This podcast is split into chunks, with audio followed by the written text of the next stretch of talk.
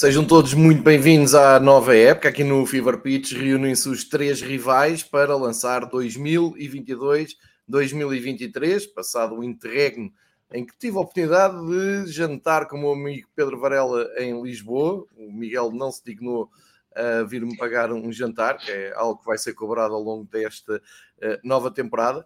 Uh, antes de mais nada, cumprimentar os meus amigos, saber se estão bem. Miguel, uh, no Porto, estás no Porto, certo? Em Gaia. No Porto. Eu, eu estou a passar frio no Porto. O Varela está a passar calor no Porto, agora imagina. Não, Quem eu é estou em Gaia, Miguel, e tu também estás em Gaia. Pronto, Gaia Porto, Só uma Porto. coleçãozinha. Eu sei que pode estar Pedro afetado. Varela sem ser apresentado, um clássico do Fever Pitch. Pedro, olá, bem-vindo à nova época. Está tudo bem contigo no meio de mil podcasts entre Sporting, Fórmula 1 e tudo, newsletters tudo. e cenas que vamos falar neste uh, tudo em podcast. Forma. Tudo, Tudo em, forma. em forma. Olá aos dois, e, efetivamente jantei contigo. Eu também tive com o Miguel, aliás, foi o ponto, o ponto alto do Miguel nesta pausa, porque tivemos a oportunidade de ver a Liga dos Campeões a um dos cinemas nós, e portanto foi o ponto alto do Miguel uh, e, e esta ver, temporada ter ido ver um jogo de futebol comigo. É? Maravilha. E, ah, e fomos à, à festa, sim, fomos àquele, àquele belo ajuntamento com clássicos jogadores de Salgueiros e que foi uma noite fantástica, que foi com o Miguel, com a Márcia e com o Pedro Fragoso e vimos lá grandes histórias, onde estava inclusive o presidente de Salgueiros e também velhas glórias de Salgueiros. Foi um momento espetacular, pá, umas três horas de conversa e foi, foi muito agradável também, verdade. Entretanto, Agora, eu, eu, fui aos aliados, fui ao Jamor e fui à Veio. Mas isso foram é, e, Miguel, e daqui a um bocado vais à casa de banho fazer um xixizinho para o copo. É? Oh, oh, Varela, tiveste amigáveis com o Tondela no verão? Eu não. Uh, não, não, nós só escolhemos, só jogamos com equipas que, que vão para a Liga dos Campeões. Uh, Espero que o Miguel tenha trazido o copo, porque vamos, este ano, é, a coisa aqui vai claro. ser mais clara, vamos pedir testes um, ehm, regulares não, não, antes fosse essa, está muito branca essa água. Antes fosse essa foi a que eles mostraram, mas não foi essa, não foi essa que a União, não foi essa que a Federação encontrou. Essa está boa. Se for por aí, podes ir para voltar a Portugal. Uh, agora, cumprimentar todos os seguidores do projeto Fever Pitch, nomeadamente dos três rivais, porque, como sabem, nós abrimos a gravação ao público com imagem. Quem quiser, uh, junta-se e vê no YouTube a hora que nós conseguimos arranjar cada vez mais difícil uma hora na agenda dos três para gravar, e portanto, uh, temos que sempre pensar que o produto final é áudio, é o podcast, e portanto, o que acabou aqui de acontecer foi que o Miguel mostrou um copo de água uh, e as insinuações que estamos a fazer têm a ver com a equipa de ciclismo do Porto, e portanto, claramente, ele está a contornar a situação, tal como o clube dele uh, costuma fazer, mas aqui o importante é cumprimentar todos os que hum, estão aqui no chat do, do YouTube, mas acima de tudo também aqueles que vão ouvir em podcast. Um especial abraço para o Vitor, que é em Inglaterra, já se manifestou quando nós anunciámos que íamos voltar hoje, já se manifestou a dizer que tinha saudades. E um grande abraço a todos, que eu acho que falo por nós os três, a toda a gente que, que nos aborda uh, para, hum, para dizer. Uh, enfim, perdem, perdem tempo das vossas vidas com estes disparates e que, pelos vistos, gostam de, de, destas, uh, desta troca de opiniões, oh, nem é bem troca de opiniões, as opiniões diferentes, de três visões diferentes de futebol português. Uh, acho que cada um de nós teve as suas histórias. Eu guardo uma engraçada numa live de uma adepta do Sporting que veio ter comigo, disse que conhecia o Pedro Varela e que um, exige o regresso dos três rivais. Felizmente tem, tem acontecido bastante, mas para todos aqueles que nos estão a ver um, pela primeira vez, pode ser para alguém que apareça da primeira vez, ou para aqueles que nos têm seguido nos últimos anos, um, aqui a novidade é que não há novidades absolutamente nenhuma, não trazemos aqui um, ninguém de fora, não temos aqui nada de novo para, para dizer, o formato é o mesmo e portanto acho que tem funcionado. Vamos, isto funciona só com as nossas opiniões, falar um bocadinho da, da nova temporada, uh, do, do que vai acontecer agora que vai arrancar o, o, campeonato nacional. Como o Miguel disse bem, entretanto, o Porto levantou a taça de Portugal e uma super taça uh, com o mérito de ter lá chegado às finais, porque o oponente também não era uh, de grande dificuldade. O Benfica também arranca bem na Champions League e foi lá também por culpa própria, que não fez o seu trabalho no campeonato uh, no ano passado, tal como nos últimos três anos, mas arrancou bem, acabou por ser um bom arranque. E vamos perceber as expectativas, as vossas expectativas, e não sei se querem lançar eh, um tema ou outro de, de princípio da época, alguma coisa que esteja a atormentar ou não, mas uh, para compensar aqui o Miguel, até dou a primazia ao Miguel de dar o pontapé de saída da nova temporada. Expectativas, uh, olhar em frente para o novo campeonato, achas que vai ser tudo muito diferente, vai ser melhor, vai ser pior?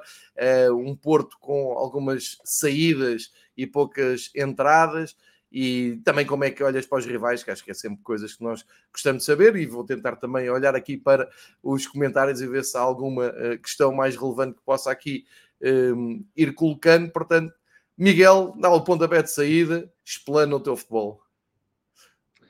Em primeiro lugar, fazer minhas as tuas palavras, a quantidade de pessoas que nos têm escrito, eu acho que a todos, eh, desde a última vez que gravámos, uh, a pedir o resto dos seus rivais explica que aqui alguma coisa fazemos bem, pelo menos para esse pessoal. Uh, nós já dissemos isto muitas vezes, não é uma obrigação, isto é uma coisa que fazemos por gozo, quando se pode, como se pode. O João percorreu todos os festivais possíveis e por haver este verão, o Varela e não acabou. e eu estive a ver miúdos da formação a serem vendidos por, por trocos. Cada um passou o verão da melhor forma que pôde. Quero recordar que os amigáveis com o tom delas chegam porque no caminho nós eliminamos o Benfica e o Sporting. Tal e qual, eu disse por mérito próprio, exatamente, Miguel. Final da taça e da supertaça foi, foi coisa conquistada lá para janeiro e, e março, mais do que propriamente em maio. Estive no Jamor, nós não, nós não gravamos nessa altura, estive no Jamor e, e pude constatar aquilo que dizemos muitas vezes aqui, que é uma pena que um sítio podia ser simbólico e este ano temos concertos uh, em junho, a três dias antes da final da taça, e já estou a ver o que é que vai acontecer e é pena gostar daqueles que não tenham um tratamento como se merece para que haja lá futebol. E neste caso não vai haver nem futebol porque vai haver em Leiria supostamente, já com alteração de, de, jornada. Portanto, continuamos com o nosso futebol português fantástico. Hoje o nosso Presidente da Liga veio com projetos ambiciosos, criticar o TAD na sua existência, falar sobre um projeto de centralização dos direitos, mas lá para 2027, porque isto aqui, para fazer as coisas, é preciso tomá-las com calma dizendo que é uma batalha que leva sete anos a fazer. Ora, se leva sete anos e temos para 2027, vamos dizer que a centralização do futebol em Portugal vai demorar mais ou menos coisa de 12, 13 anos, que, que encaixa perfeitamente com a nossa rapidez de fazer as coisas. E em relação ao futebol propriamente dito, da parte do Porto, obviamente que eu espero que o resultado final seja o mesmo, porque foi uma limpeza de títulos uh, como já há muito tempo não se via, e à parte disso, obviamente, está a situação financeira do clube, continua a ser um, um desastre absoluto a forma como o clube é gerido desde dentro. Há neste momento dois portos, o Porto que o Sérgio Conceição consegue gerir da melhor forma possível, ganhando títulos, uh, às vezes quando nem sequer se espera, ou equipas rivais que se esforçam bastante bem, têm projetos sólidos e, e, sustentáveis, e depois temos um Porto gerido pela SAD, que todos os mercados, agora incluindo, incluindo também o de inverno, desmantela a equipa e obriga a começar do zero, e o Porto que vimos agora é um Porto já sem Vitinho, é um Porto sem Caio Vieira, até agosto pode ser um Porto sem menos alguém, e, e obriga o Sérgio Conceição constantemente a estar a ter esse trabalho, e é um mérito que lhe dou.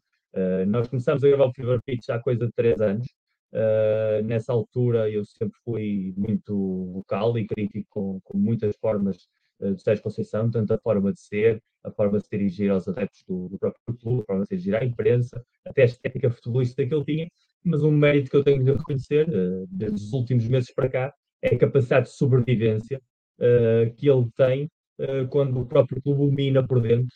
E eu sei que ele, de portas para fora, é todo discurso de unidade, é todo discurso de apoio a, Pinta Costa e à gestão da SAD, mas de portas para dentro, qualquer treinador que perca por uns tostões jogadores como o Francisco Conceição, o tio dele, o Pai Vieira ou o Vitinha, obviamente ele está preocupado.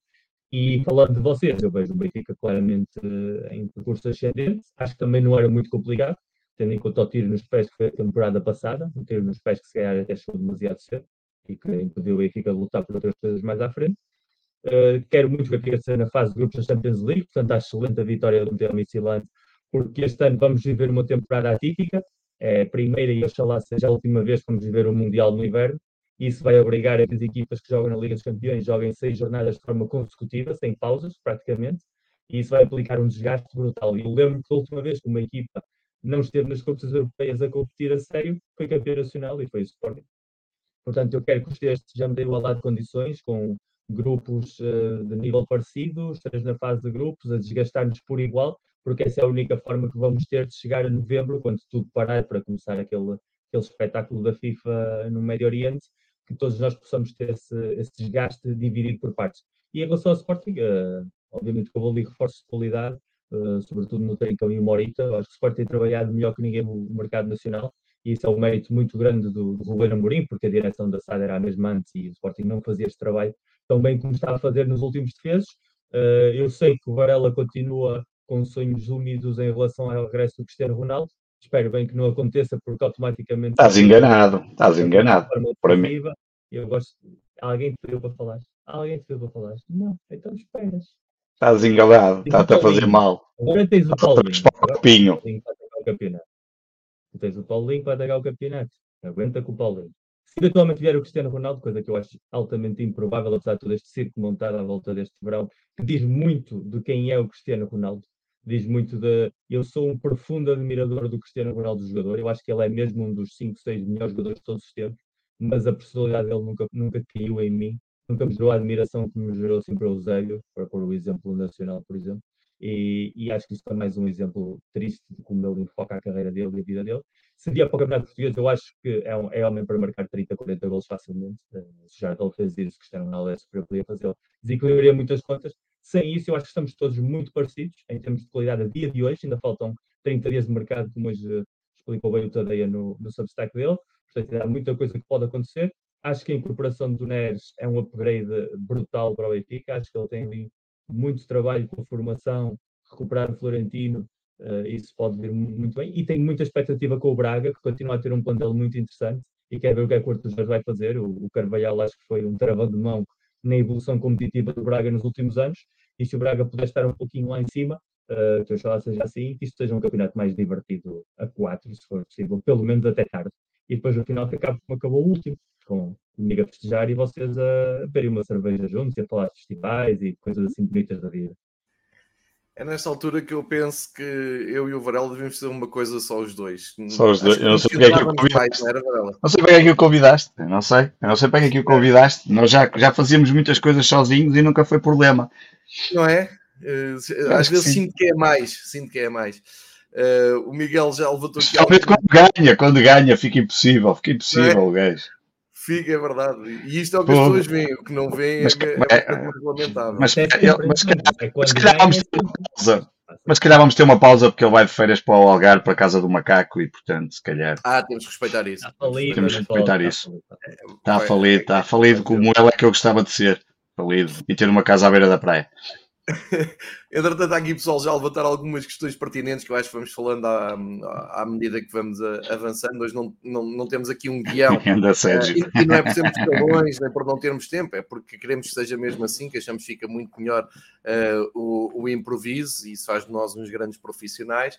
Uh, mas, mas passo, a, passo a palavra ao, ao Pedro para fazer também uh, dentro daquilo que fez, que fez o Miguel, e acho que que é, é um pouco esta, um, este o segredo dos três rivais, é, é conseguirmos também um, baixarmos um bocado as armas, não é? Ouvirmos aqui uns aos outros e ver a visão do, do, outro lado da coisa, porque acho que é aqui que eu me centro mais na, na, nas opiniões. Muito, muito, interessante esta visão do, do Miguel e, e, do Porto, e até depois de fora para dentro para, para com os rivais.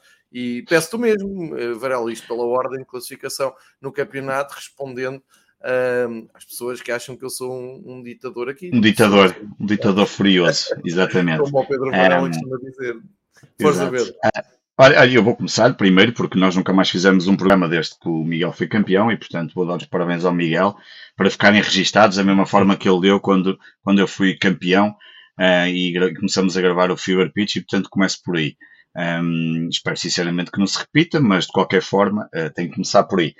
Depois, o Miguel uh, disse há pouco aquilo que para mim é, e acho que para qualquer um de nós, é, é, é logo a, a, primeira grande alteração, é que nunca na história do futebol aconteceu um campeonato como este em nenhuma parte, de, pelo menos da Europa, não interessa do mundo, mas pelo menos da Europa, que é o que nos, nós estamos aqui a falar e o que nos, e, a, e que nos interessa a todos mais, que é a Liga, a Liga Portuguesa e depois a influência da, da, da Champions League ou da Liga dos Campeões. Portanto, com o facto de termos esta paragem por causa do Campeonato do Mundo, nós em três meses e meio, portanto, agosto, setembro, outubro e novembro, mais ou menos duas semanas de novembro, vamos fazer 11 jornadas da Liga Portuguesa, vamos fazer os seis jogos todos da Liga dos Campeões, vamos fazer pelo menos um da Taça de Portugal e não sei se não iremos fazer mais qualquer coisa lá pelo meio.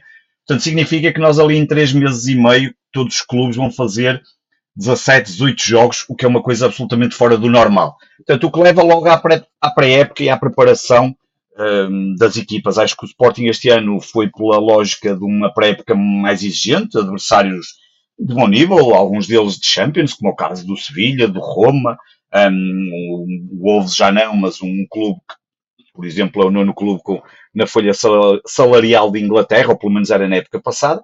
Acho que foi por aí que, que Ruben Amorim uh, entendeu que seria importante para encontrar as dificuldades. O Sporting tinha algumas lacunas, desde logo a saída de um dos melhores jogadores que teve o ano passado, que foi o Sarabia, e portanto tinha que encontrar aqui algumas soluções e a eterna discussão, porque eu já estou farto no universo sportingista, da discussão do ponta de lança e do Paulinho e do ataque móvel, pá, que é uma coisa que eu já não tenho muita pachorra. Acho, concordo que Ruben Amorim nesse particular acho que está a ser um pouco teimoso, embora um, e a prova está no facto de, por exemplo, ainda agora, recentemente, Adam lesionou-se, uh, que vai uh, fazer aqui uma alteração profunda no Sporting, aquele que era o nosso guarda-redes, que ia ser o nosso guarda-redes titular, vai ficar de fora pelo menos, provavelmente até à segunda ou à primeira jornada da Liga dos Campeões, quer dizer que Franco Israel, que tinha dado uma entrevista dois dias antes do Adam lesionar-se, um, dizia que tinha vindo para Portugal porque, se, porque tinha a garantia de que ia jogar pelo menos seis ou sete jogos, que eram os jogos da Taça de Portugal e da Taça da Liga. E de um momento para o outro vai ser titular, onde, onde logo nas três primeiras jornadas vai jogar no Braga, logo a abrir o campeonato, e na terceira jornada vai jogar no Estádio do Dragão à porta fechada. Ai, desculpa, não, é à porta fechada, é à porta aberta, porque entretanto, um, entretanto o Porto pôs uma providência, um recurso, e acho que ainda vai pôr mais qualquer coisa, não sabemos bem o quê. Um, mas pronto, vai ter logo dois jogos um, de grau de dificuldade elevado, e depois vai ter a Liga dos Campeões, que também certamente não estaria nada a contar, e portanto isso mostra bem como, como os azares podem acontecer, como aconteceu também com Santos Justo, provavelmente poderá até regressar ou não, há ali uma grande dúvida para a primeira jornada, e agora, mais recentemente, que lesionou-se ali no jogo com o Wolves, se não estou erro, o Ugarte. E portanto, se nós no ataque que só temos Paulinho como ponta de lança e Rodrigo Ribeiro, um miúdo de 18 anos, ou 19, nem sei se tem 18 anos, ou 17 ou 18, um, mesmo percebendo que esta mobilidade e todas as alterações está a fazer com Pedro Gonçalves, e quando passado até terminou bem a temporada, naqueles quatro últimos jogos e marcou um conjunto de golos, mas se olharmos para aquilo que são, e já falamos disto aqui, já falei também muitas vezes no, no Sporting 160, se olharmos para aquilo que são os campeões nacionais, nós vemos uma quantidade de jogadores que marcam 30, 40 golos, eh, entre eles, não é? dois ou três jogadores, e que normalmente levam aos títulos. Este, este Sporting de Rubona Amorim não é por aí, não, não é não é, não é tão, não é um futebol de ataque. É, é um futebol pragmático e que funciona do ponto de vista em que nós fazemos duas épocas consecutivas 85 pontos. Uma deu para ser campeão, a outra não deu por muito pouco. E é preciso, eu já fiz essas contas uma vez, é provavelmente é para aí, no, está no top 10 dos, dos campeonatos de sempre. Portanto, acontece uma coisa que, que, já não acontecia na história do esporte e se calhar provavelmente nunca aconteceu, uma porcentagem de vitórias muito elevada do Ruben Amorim, Epa, e depois há uma coisa que me tem dado um descanso, que, é, que já, eu já não me lembro, sinceramente, uh, já disse aqui várias vezes, eu, eu não votei nesta direção, fiz muitas críticas nos primeiros dois anos assertivas, grande parte das críticas tínhamos razão porque foram alteradas quase de pleno e as coisas efetivamente mudaram, mas, mas eu não me lembro de nos últimos nós tivemos quatro, cinco, seis janelas de verão eh, de transferências que são perfeitamente calmas e chegamos a um mês, como o Miguel dizia há pouco, de fechar o campeonato, de, de, fechar a janela de transferências e estamos completamente calmos, plantel praticamente fechado, a, a viver a loucura do Ronaldo, lá malta é uma loucura, então na semana passada aqui os atingiu níveis, não foi esta, este fim de semana, foi o outro, atingiu níveis absolutamente estratosféricos, com fotografias que nem eram de agora, bem, uma coisa inacreditável. E eu vou-te dizer, eu gostava que o, que o Ronaldo viesse por duas razões, obviamente, pelo lado que acho que é, para já ia ser um dos melhores jogadores da liga e obviamente era um reforço de peso, como é óbvio. Um dos melhores. Um dos lá, melhores. Imagina que ele podia chegar aqui e não funcionar. Não sei, sei lá, a coisa podia não funcionar bem, sei lá, sei lá, se ele se lesiona, mas pronto, um potencial para ser o melhor jogador da liga, não interessa. Eu gosto destas coisas de ter algum, alguma calma. Já me bastou, uh, quando há uns anos fiquei contente quando o Cinema Pongol veio para o Sporting e o primeiro gol dele foi um autogol. Um, mas a verdade é que um, o, o, o, facto de vir o, o facto de vir o, o, Ronaldo tinha esse lado desportivo, mas tinha também o lado financeiro. Quer dizer que nós iríamos ter um diretor financeiro que tinha feito provavelmente o maior milagre da história do futebol ao conseguirmos criar uma estrutura financeira para ter o Ronaldo. O Ronaldo neste momento ganha 26 milhões de euros por ano que é mais ou menos o que ganham no teto máximo 7 ou, 6 ou 7 jogadores do Sporting. Portanto, estamos a falar quase de um terço ou um quarto da equipa. Quer dizer que só o contrato que teríamos que fazer, a estrutura para o manter, tinha que ser uma coisa fantástica. Agora, um, não, não, não, vivo nada a, a, ilusão de que ele venha, nem acho que ele alguma vez venha, para já, pelo menos esta época não tenho a certeza absolutamente nenhuma. Pelo contrário, acho que, hum, só dizendo duas outras coisas aqui do Ronaldo, manchou para mim a carreira dele absolutamente imaculada. Num partilho do que o Miguel estava a dizer da, da, figura, enquanto Ronaldo não tenho essa, percebo o que ele diz em relação ao Zé e até em relação a outras figuras, mas manchou completamente a figura imaculada que tinha. Fez uma canalhice aos adeptos do Manchester United.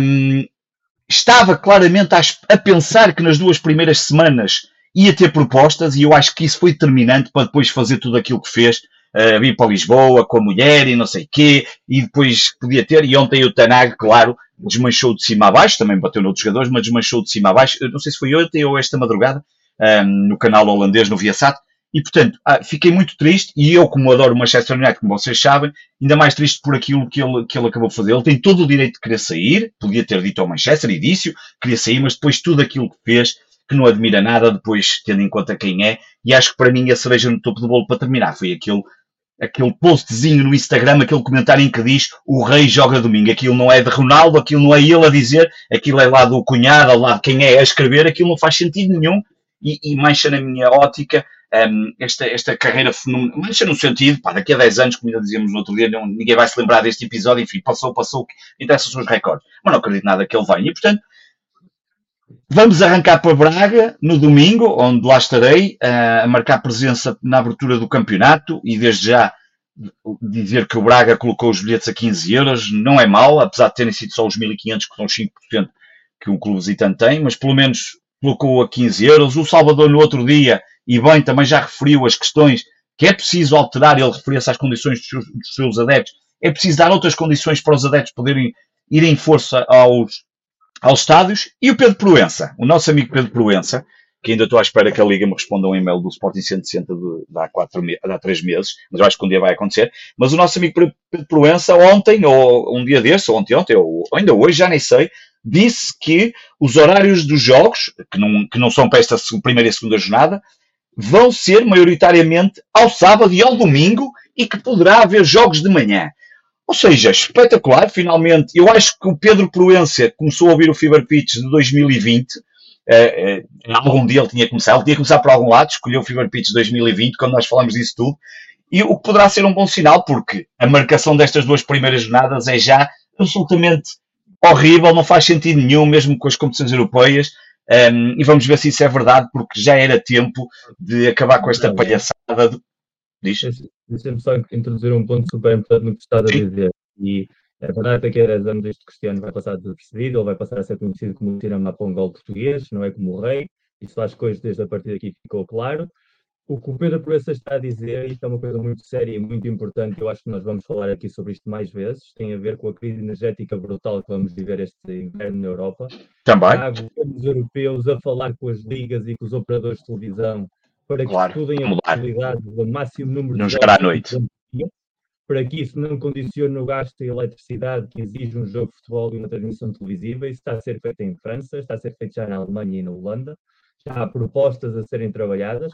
Em Portugal, não acredito que chegamos a essa situação, até porque os nossos invernos não são os invernos ali e nós temos uma dependência energética diferente, porque eles recebem energia através dos gasodutos russos, nós recebemos através do norte da África. Certo. Mas eu acho altamente provável que este ano vejamos cada vez mais jogos em horas solares, não por interesse dos adeptos, não por aquilo que nós estamos vindo a defender, mas por uma pura questão económica dos gastos brutais que os clubes, que as televisões vão ter a terem de transmitir uh, à noite.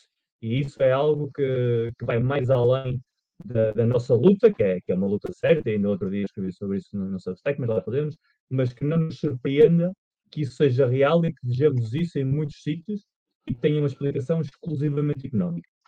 Miguel, é, é isso, mas não é só. O Pedro Proença, e estou a ler as notícias 2, avançou que quer redução do teto salarial dos bilhetes para passar para 37,5 euros.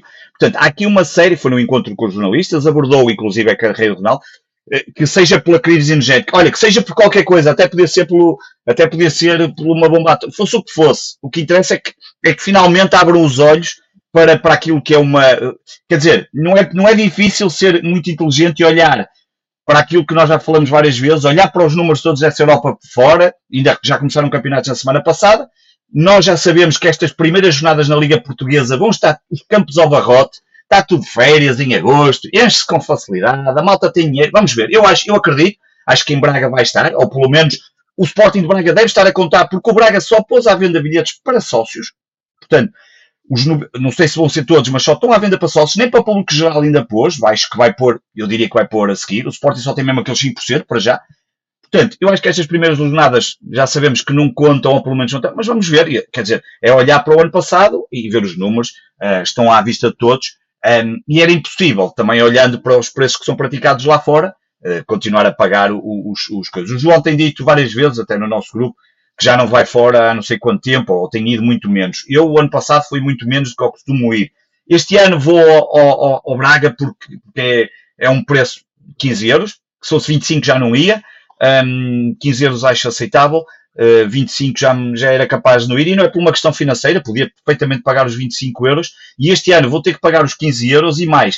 Vou ter que ir para a zona do cartão de adepto porque ainda não acabou essa palhaçada. Portanto, tive que dar os meus dados de cartão de cidadão, os três dígitos, tive que dar o, o, tamanho das minhas cuecas, as meias e ainda tive e uma série de coisas para poder ir ver um jogo de futebol a Braga, porque continuamos com essa palhaçada. Não há cartão de adepto, mas continua a ver como se, como, se, como se nada tivesse acontecido, como se não houvesse uma lei que tivesse acabado com isso.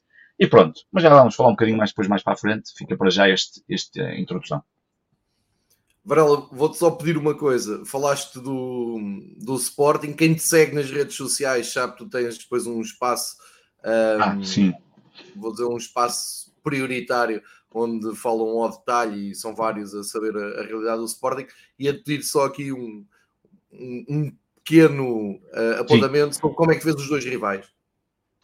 Como é que vejo os dois rivais? Muito curioso em ver o, o, o trabalho do Roger Smith no, no, Benfica e a questão de que se tem falado muito do futebol ofensivo, um, e, e, acho que isso um, eu, eu não vi os jogos do Benfica de pré-época, não, não, obviamente, porque mal, sabe Deus para ver os meus quanto mais os dos outros, um, e portanto estou muito curioso. Acho que o Benfica quebra ali com, com, com, com, alguma da sequência que vinha tendo dos últimos anos. A do ano passado não funcionou, a de Jorge Jesus, a mesma coisa, e portanto muito curioso para ver com as contratações que fez.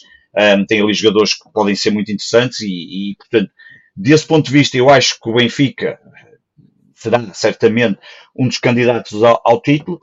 E o Porto, o Porto é aquela coisa que, que a mim me, que nós olhamos e, e, e, apesar de tudo, há sempre ali, a, a, máquina, apesar de tudo, nos últimos anos tem funcionado sempre bem. Um, pode entrar mais jogador, pode sair mais jogador, um, goza do facto de Sérgio Conceição também saber muito bem o que quer, e portanto, eu, eu não tenho dúvidas, não ontem, no, no Sporting 160 segunda-feira, eu acho que há aqui uma possibilidade, e, e até na segunda-feira, curiosamente, uma história engraçada, tinha estado com a minha irmã, com o filho, ela estava cá em Portugal, veio-se cá casar em Portugal, e o filho dela, eh, eh, ela é casada com um inglês, e estávamos a festejar, isto para dizer isso dos três grandes, estávamos a festejar o aniversário, e estava cá o pai, e um amigo, e são de Luton.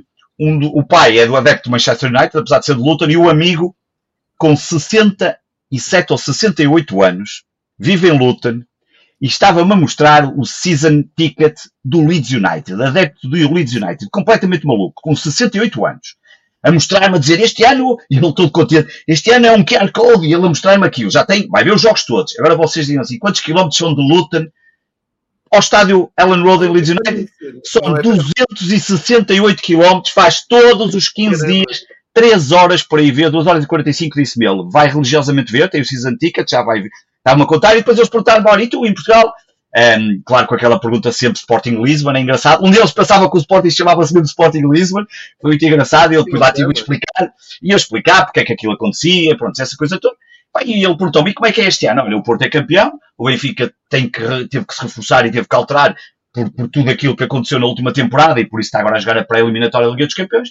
O Sporting tem estado assim um bocadinho mais estável, mas é o clube que dos três tem ganho muito menos nos últimos anos, atingiu agora aqui uma Eu acho que vamos ter aqui um campeonato a três, mas lá está, mais uma vez, um, eu há dois anos, quando fui campeão, achava que o Jorge Jesus ia limpar isto com toda a facilidade. Está gravado aqui no Fever Pitch, disse-o aqui, uh, e saiu completamente todo furado. Mas eu acho que aqui estou muito curioso, eu, eu, eu do Benfica estou mesmo muito curioso um, se vai, um, enfim, pelo que dá a entender, se vai mesmo ser aquela equipa que, que pratica aquele futebol ofensivo e que aqui em Portugal pode ser meio caminho andado para o título. No Porto, a máquina está sempre muito bem, sempre a funcionar. E, e, agora, o que vai acontecer, não sei. Acho, acho, acho mesmo que vamos ter a partir de um, um campeonato a três, mas deixa-me dizer aqui uma coisa, porque eu, eu acho que o Braga o, o, é engraçado porque muitas vezes até digo isso no, quando olho para a Fórmula 1, parecia um bocadinho este ano, tínhamos ali a Red Bull e a Ferrari e a Mercedes andava ali um bocadinho na terra de ninguém. Pelo menos no início, nas últimas corridas, a Mercedes aproximou-se. E o Braga está um bocadinho na terra de ninguém. E o Braga está completamente destacado de todos os outros clubes do campeonato. E é uma pena porque o Vitória devia de lá estar e tinha a obrigação de estar ali ao nível do Braga e não está um, por todos os problemas que, que, lá tem. Eu acho que não há de demorar muito até que um dia o, o Vitória ter um novo presidente e eu acho que, acho que já sei quem é que será e até é uma pessoa amiga. Uh, acho que isso vai acontecer em breve, não há de demorar muito. E, um, e, e, e, o Braga está completamente destacado desses clubes todos e acho que está cada vez mais a aproximar-se de Porto Sport e Benfica. Só tenho pena que o Braga precisa, o Braga precisava ter um bocadinho mais de adeptos, ter mais massa não só crítica, mas também financeira, para poder dar ali o salto, que para nós seria muito bom em termos de campeonato. Nós passássemos a ter quatro clubes que lutassem pelo título, sabemos que é sempre difícil, mas vejo um Braga cada vez. O, Salvador pode ter muitos defeitos, mas eu, por acaso, nas últimas declarações tenho lido dele, tenho visto, tenho lido coisas muito interessantes, um, não só de defesa do campeonato, da defesa dos adeptos, um, obviamente tem as suas maluqueiras e essas coisas todas, acho que ainda mora na casa da empregada, mas, mas de qualquer forma tem, tem sido uma personagem que tem tentado trazer aqui qualquer coisa de positivo uh, ao futebol. E portanto, e era, e, era, e era, espetacular que nós pudéssemos ter aqui um, um Braga forte, um Braga que fosse capaz de colocar aqui mais interesse aos três grandes. Um, mas eu acho que podemos ter aqui, e eu vou ser sincero, João, nós precisávamos ter um campeonato um, falando dos três grandes e como está os três grandes, nós precisamos ter um campeonato que fosse decidido na última pelos três grandes, ou pelo menos os três grandes, à última jornada. Nós precisamos ter, nós precisamos de aumentar a competitividade, está-se a fazer tudo. Agora a questão do tempo útil, do aumento dos 45 segundos por tempo por substituição e aquelas coisas, está-se a fazer tudo. Vamos ver se isso é suficiente, uh, mas, mas, mas, mas estou muito curioso para ver não só, mais do Porto, não tanto porque eu acho que o Porto não vai ser muito diferente daquilo que nós que nós, que, nós, que nós já conhecemos do ano passado, com mais ou menos entradas. Acho que o Taremi vai continuar a tirar-se para a piscina, mas isso não faz mal, faz parte. Mas estou muito curioso para ver o trabalho do Roger Schmidt, um, porque acho que o Benfica quebrou ali um ciclo que tem vindo, uh, que tem vindo a acontecer e acho que isso pode ser uh, muito importante e interessante. E nós esperamos, sinceramente, eu espero sinceramente que, que sejam três, três fortes. Uh, e, e, que o campeonato seja uma disputa a três, acho que ficaríamos todos a ganhar e ficava também o adepto português. Um, depois logo se vê, uh, em dezembro, quantos, quantos é que têm ido aos estados e quando começar a chover e quando tiver frio e depois e quando os resultados não tiverem a acontecer e quantos é que vão aparecer nos estados, porque aí é que se vê. Para já está tudo, é tudo flores e é tudo coisas bonitas, mas daqui a uns meses é que nós já vamos perceber como é que as coisas são. E no meu caso, tenho que já dizer, o Sporting o ano passado não encheu o estádio e, e vinha de ser campeão. Se por alguma razão, vou bater aqui na madeira, a coisa começa a correr mal e eu temo que aquilo vai ser um coro de ataques e de, e de debandada geral, como, como, a lembrar outros tempos. Uh, espero sinceramente que isso não venha a acontecer, mas, mas cá estaremos para, para acompanhar tudo. Uh, primeira meia hora de podcast a render muito, já ficamos aqui a saber que possivelmente o Varela conhece o próximo presidente do Vitória de Guimarães, atenção a este dado. Uh, não, muito, muito interessante uh, o ponto de vista tanto do Miguel como, como do Pedro. Eu acho que estou um bocadinho abaixo das vossas expectativas e até do, do otimismo, nomeadamente do que diz respeito do, do, do aquilo que o Pedro disse, mês de agosto, muita gente nos estádios. Eu quero aqui relembrar que nós no ano passado uh, arrancámos a, a, temporada do ano passado e, e eu fiz isso sempre ao, aos domingos, bem, às segundas, é melhor dizer, às segundas-feiras quando publico uh, aquela versão de domingo esportivo. Uh, fizemos esse levantamento de média, de, nem era de média, era o número total oficial uh, dado pela Liga Portugal de cada estádio. E quero só lembrar que no ano passado estávamos a sair lentamente da pandemia, com restrições, fomos aumentando a capacidade e, ao contrário do que toda a gente dizia, e, e nós também, também dissemos aqui, Uh, afinal, aquela um, teórica fome de bola de ir tudo a correr para o estádio para ver os seus clubes resultou numa grande desilusão, que deve ter sido os anos em que se perdeu mais gente no estádio. Uh, e um, tu há pouco estavas a falar das novas medidas da Liga para, para este ano, apresentadas pelo Pedro Proença. Uh, aquilo que me parece é que ele anda há 10 anos a prometer a mesma coisa, e 10 anos é aqui um, uma coisa irónica, porque hum, o ponto que ele mais bate para recuperar uh, adeptos no estádio tem a ver com a segurança e com os setores de adeptos que tu ainda agora estiveste a identificar. Eu acho que isso é um tiro completamente ao lado, porque eu já disse aqui mil vezes: em Portugal os estádios são seguros, não tens episódios de violência, de pancadaria, nem em grandes jogos, nem em clássicos, nem em derbys, nem em derbys mais uh, regionais, distritais, o que queiram chamar. O problema não passa por aí há um problema de violência uh, na, na, sociedade, há sempre um problema inerente a um jogo de futebol com segurança, como é evidente, mas em Portugal o problema não é esse. O problema é que as pessoas não vão ao futebol porque não querem ir ao futebol, ou porque não acreditam, ou porque não querem, ou porque é caro, ou porque preferem estar a ver canais de cabo que falam sobre o futebol. Esta é que é a grande questão, porque se tu fores ver as audiências da, da CMTV do, dos últimos meses, não param de aumentar, eles apostam muito em futebol falado e é inversamente proporcional aos estádios cada vez mais vazios. Alguns, como tu disseste, com grande preocupação. O Benfica continua a ser o que tem melhor média, mas perdeu muitos espectadores. Uh, meio milhão, jogo. se não estou em erro, acho que o ano passado foi meio milhão. É muito, é muito. Mas eu, eu, lá está, eu volto a insistir. No ano passado nós já nos estamos a esquecer que fomos claro. progressivamente uh, voltando aos estádios, primeiro com 30%, claro. depois com 50%. Agora, eu sempre bati numa tecla. É que acho que a partir do momento em que abrem. Uh, aliás, eu fiz esse trabalho no ano passado, lembro-me de ter partilhado isso, a dizer o número de espectadores o número de pessoas que poderiam ir com as medidas da pandemia e a percentagem de estádio que estava um, ocupado mediante as aprovações da, da DGS. E eram muito poucas, e como se eu no fim, metade da tabela não mete nem 5 mil pessoas de média no estádio, isto já contando com a passagem dos, dos três grandes. Eu aí continuo pessimista, acho que não, não vai aumentar, e, e digo que em agosto o Eusébio Cup era para, para encher a luz e ficámos a 10 mil pessoas de, de, ou 15 mil da lotação esgotada, vá, vamos dizer assim. E mesmo esta semana, com o jogo da primeira mão da, da, da, Champions, também ficámos nos 53 mil, ou seja, faltam ali 10 mil. A questão aqui é: há muita gente que tem Red Pass, vai de férias e, e, e não passa o Red Pass, não quer passar. Não, não, eu tenho amigos meus que não, eu compro o meu lugar, eu não quero que ninguém se sente lá. Pronto, é, é tão válido como outro qualquer. Estamos a falar de 10 mil pessoas, é um gap uh, ainda preocupante. E depois, se formos ver isto noutras, por outros lados, agora, uh, promessa o jogo 5 mil, João vendeu 40 mil bilhetes e foram 10 mil que não meteram os pés no estádio que tinham bilhete. Tinha alguém pois, exatamente, e, é, é, o problema é, do, é, exatamente. é um problema que atravessa principalmente os grandes e o Vitória de Guimarães, claro. porque vendem muitos, muitos cativos. É, é uma questão também cultural.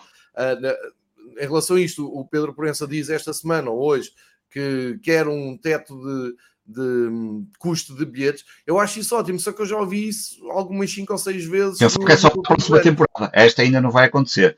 Ele vai propor Pronto, isso em reunião de clubes. É sempre, é sempre não, propor a duas ou três temporadas mais à frente e acabamos sempre a repetir o discurso. É que João quer Mas... acabar com a violência no futebol, na, na escassa violência do futebol, em vez de estar enfocado a questões como o cartão de adepto, que ponha mordaças nos diretores de comunicação que alimentam o discurso do ódio, que ponha mordaças nos programas desportivos de telelixo que alimentam esse ódio, que depois fazem um gás aos coletes azuis e todos esses brotes de violência no futebol, que não vem do adepto per se, não vem de uma cultura de ódio e de não rivalidade que nós já estamos aqui a falar desde o início, e que cuidem a questão dos preços. O do Porto, eu bastante tenho lugar anual, porque felizmente estou cá desde esse ano e pude renovar pela primeira vez em muito tempo o meu lugar anual. O ano passado eu comprei para ir ver os jogos bilhete a bilhete como sócio.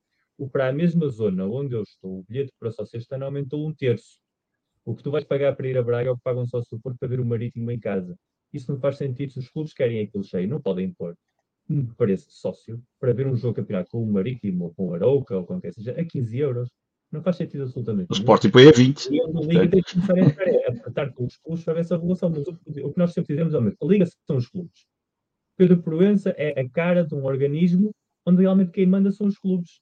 Portanto, todas as decisões que estão a ser tomadas não abre boca ao Presidente da Liga se isso não ter sido em consonância com os clubes. Portanto, é por isso é que o discurso é sempre amanhã. Os clubes também, também prometem constantemente sanear as contas amanhã. Porque agora temos aqui uma necessidade esportiva que é preciso cumprir. E assim há de eterno. E a história do nosso futebol é essa. Portanto, como diz o João, a tendência de perder pessoas vai ser cada vez maior porque ninguém quer saber. Só nós. Pois é isso mesmo, e a figura do, do, do Pedro Poença passa por grande demagogia. É um lírico porque ele anda há anos a dizer que era as famílias no futebol, o futebol a bons horários, os bilhetes mais baratos, e é como tu dizes, depois aquilo vai aos clubes e os clubes estão-se nas tintas e não, isto é como a gente quer, e ponto final. Mas uh, aqui o problema é ele, ele é que dá a cara e a mim eh, dá-me toda a ideia que ele gosta imenso deste, destas larachas do princípio da época, a hashtag não para e estas coisas todas que não resolvem coisa absolutamente nenhuma. É absolutamente ridículo e até me custa acreditar que ainda haja pessoas que acreditam nisso, porque depois a realidade é que o Miguel acabou de, de apresentar e é uma realidade triste. A mim faz mais confusão, por exemplo, num, num campeonato profissional da primeira divisão, uma liga profissional, como é que há jogos em que os clubes lembram-se, hoje ninguém paga, hoje os sócios basta trazer um adereço do clube e não pagam. E no mesmo campeonato, o mesmo clube recebe uh, numa uma zona sensível do, do ano, do calendário, um clube que esteja mais lançado e disparam para o teto máximo de, de, de, pedir 90 euros por, por um bilhete. Isto é absolutamente inadmissível e não vejo isto em mais campeonato do mundo nenhum, do mundo da Europa. Não, não vejo isto a acontecer em mais lado nenhum. É tudo muito à portuguesa, é tudo muito da chique expertise portuguesa que me custa muito. Mas agora passando já a coisas práticas e, e agarrando aqui neste vosso fio e tentando dar sequência também ao, ao que você, aos vossos pensamentos, mas partilhando do meu lado. Do ponto de vista do adepto, vou aqui ser muito claro. Fico muito contente que tenhamos voltado à normalidade e que possamos voltar a ver os nossos jogos em casa. Pelo menos esse é o meu limite, o meu mínimo, é continuar a ver os jogos na luz, como sempre vi a minha vida toda. Se não puder ir para o, para o meu lugar por imposição, como pediram agora ao Varela de dados e por aí fora, uh, mudo de lugar. Não é o caso, devo dizer que não é o caso. Mantenho o, o mesmo lugar, não me pediram absolutamente nada, renovei e está tudo bem. Dizem pode vir, que é uma zona de segurança, de adeptos, tudo bem, mas na prática ninguém me pediu absolutamente nada, tal como eu tinha previsto aqui no ano passado. Na, nos jogos fora a coisa, a coisa é, é muito diferente. E, e, aqui é que eu acho que vale a pena nós refletirmos todos um pouco porque aquilo que foi conseguido pelo futebol português não é fácil. Eles, eh, no futebol português em todo, tal como o Miguel diz, para não ser o Proença, a Liga não estarmos aqui a falar no abstrato, é o futebol português, todos conseguir uma coisa que eu achava que era impossível na minha vida. Que eu tinha a minha vida muito organizada para ir ver, não só na luz, isso é, é faz parte do ADN. Ir à luz, ver quando há um jogo oficial, eu estou na luz, a menos que haja algo muito de gravidade que eu não possa ir. Pronto, esse, isso estamos, estamos entendidos. Agora, fazia um grande esforço por felicidade, não é? Porque tenho essa disponibilidade profissional e, até financeira, que já dissemos aqui que é um investimento ir ver jogos fora. Tentava sempre fazer dos jogos fora um convívio de, de amizade com, com amigos uh, que habitualmente fazemos estas jornadas, outros que vejo menos, visitar pessoas que estão mais a norte, onde no campeonato jogam mais, aproveitar para grandes jornadas gastronómicas, essas coisas todas à volta do futebol, que eu acho que é o que de lindo tem o futebol, é isto que nos une, é, é, nós estamos aqui os três porque somos os três que gostamos muito do futebol, gostamos muito dos nossos clubes e muitas das nossas amizades, a nossa vida desenvolveu-se muito em função de pessoas que fomos conhecendo à conta do futebol, mas essencialmente do nosso clube, e que mantivemos junto a nós e que fizemos uh, amizades e que somos padrinhos de filhos e de casamentos e uh, visitas de casa e por aí fora. Às vezes é bom voltar à raiz, é bom pensarmos o que é que o futebol exatamente quer e não e tentarmos fugir e tentar dar uma alternativa ao que nos estão a impor hoje, como disse há pouco o Miguel, que é hoje convencionou-se que o futebol é ganhar ou perder ganhar a todo custo e que o rival perca. Se não temos ganhar, humilhar o rival. E se o rival ganhar, pôr tudo em causa do que é que o rival faz. Este é o futebol em Portugal. E eu uh, tento, à minha maneira, explicar, pelo menos às gerações mais novas, que o futebol não é nada disso. O futebol epá, é muito mais do que ganhar. Se eu fosse Benfica por ganhar ou por perder, ou então o Varela nem, nem se fala, como, como sabendo, estava, estávamos lixados. A questão não é essa. A questão é, tu quando sais de casa para ir ver um Benfica, sei lá, a Barcelos, o Vicente está a jogar agora, tu vais para Barcelos, vais pensar na jornada gastronómica, tal como eu disse, com os amigos que estão lá em cima para te verem, com os amigos que vão aqui para rachar portagem e gasolina, e jornadas que vão alimentando a história da tua vida. Que depois, sem futebol, num festival uh, que, eu, que eu tenho frequentado muito felizmente, voltámos este ano em força, juntamos e aquela grande almoçarada em, Vila da, em Santa Maria da Feira, em Barcelos, na, na Vila das Aves, e aquela pessoa que conhecer. Isto é que é o futebol isto é que é o, o, adepto do futebol, não é o futebol, é o adepto do futebol. E, e, fugimos. Hoje em dia já não há ninguém que pensa futebol assim. Há uma pequena minoria. E eu quando dizia pá, conseguiram acabar com isso, eu não estou a exagerar, conseguiram. Eu, neste momento, para ir ver um jogo fora do Benfica, acabou aquilo do seja onde for, ao preço que for, a que horas for, eu vou.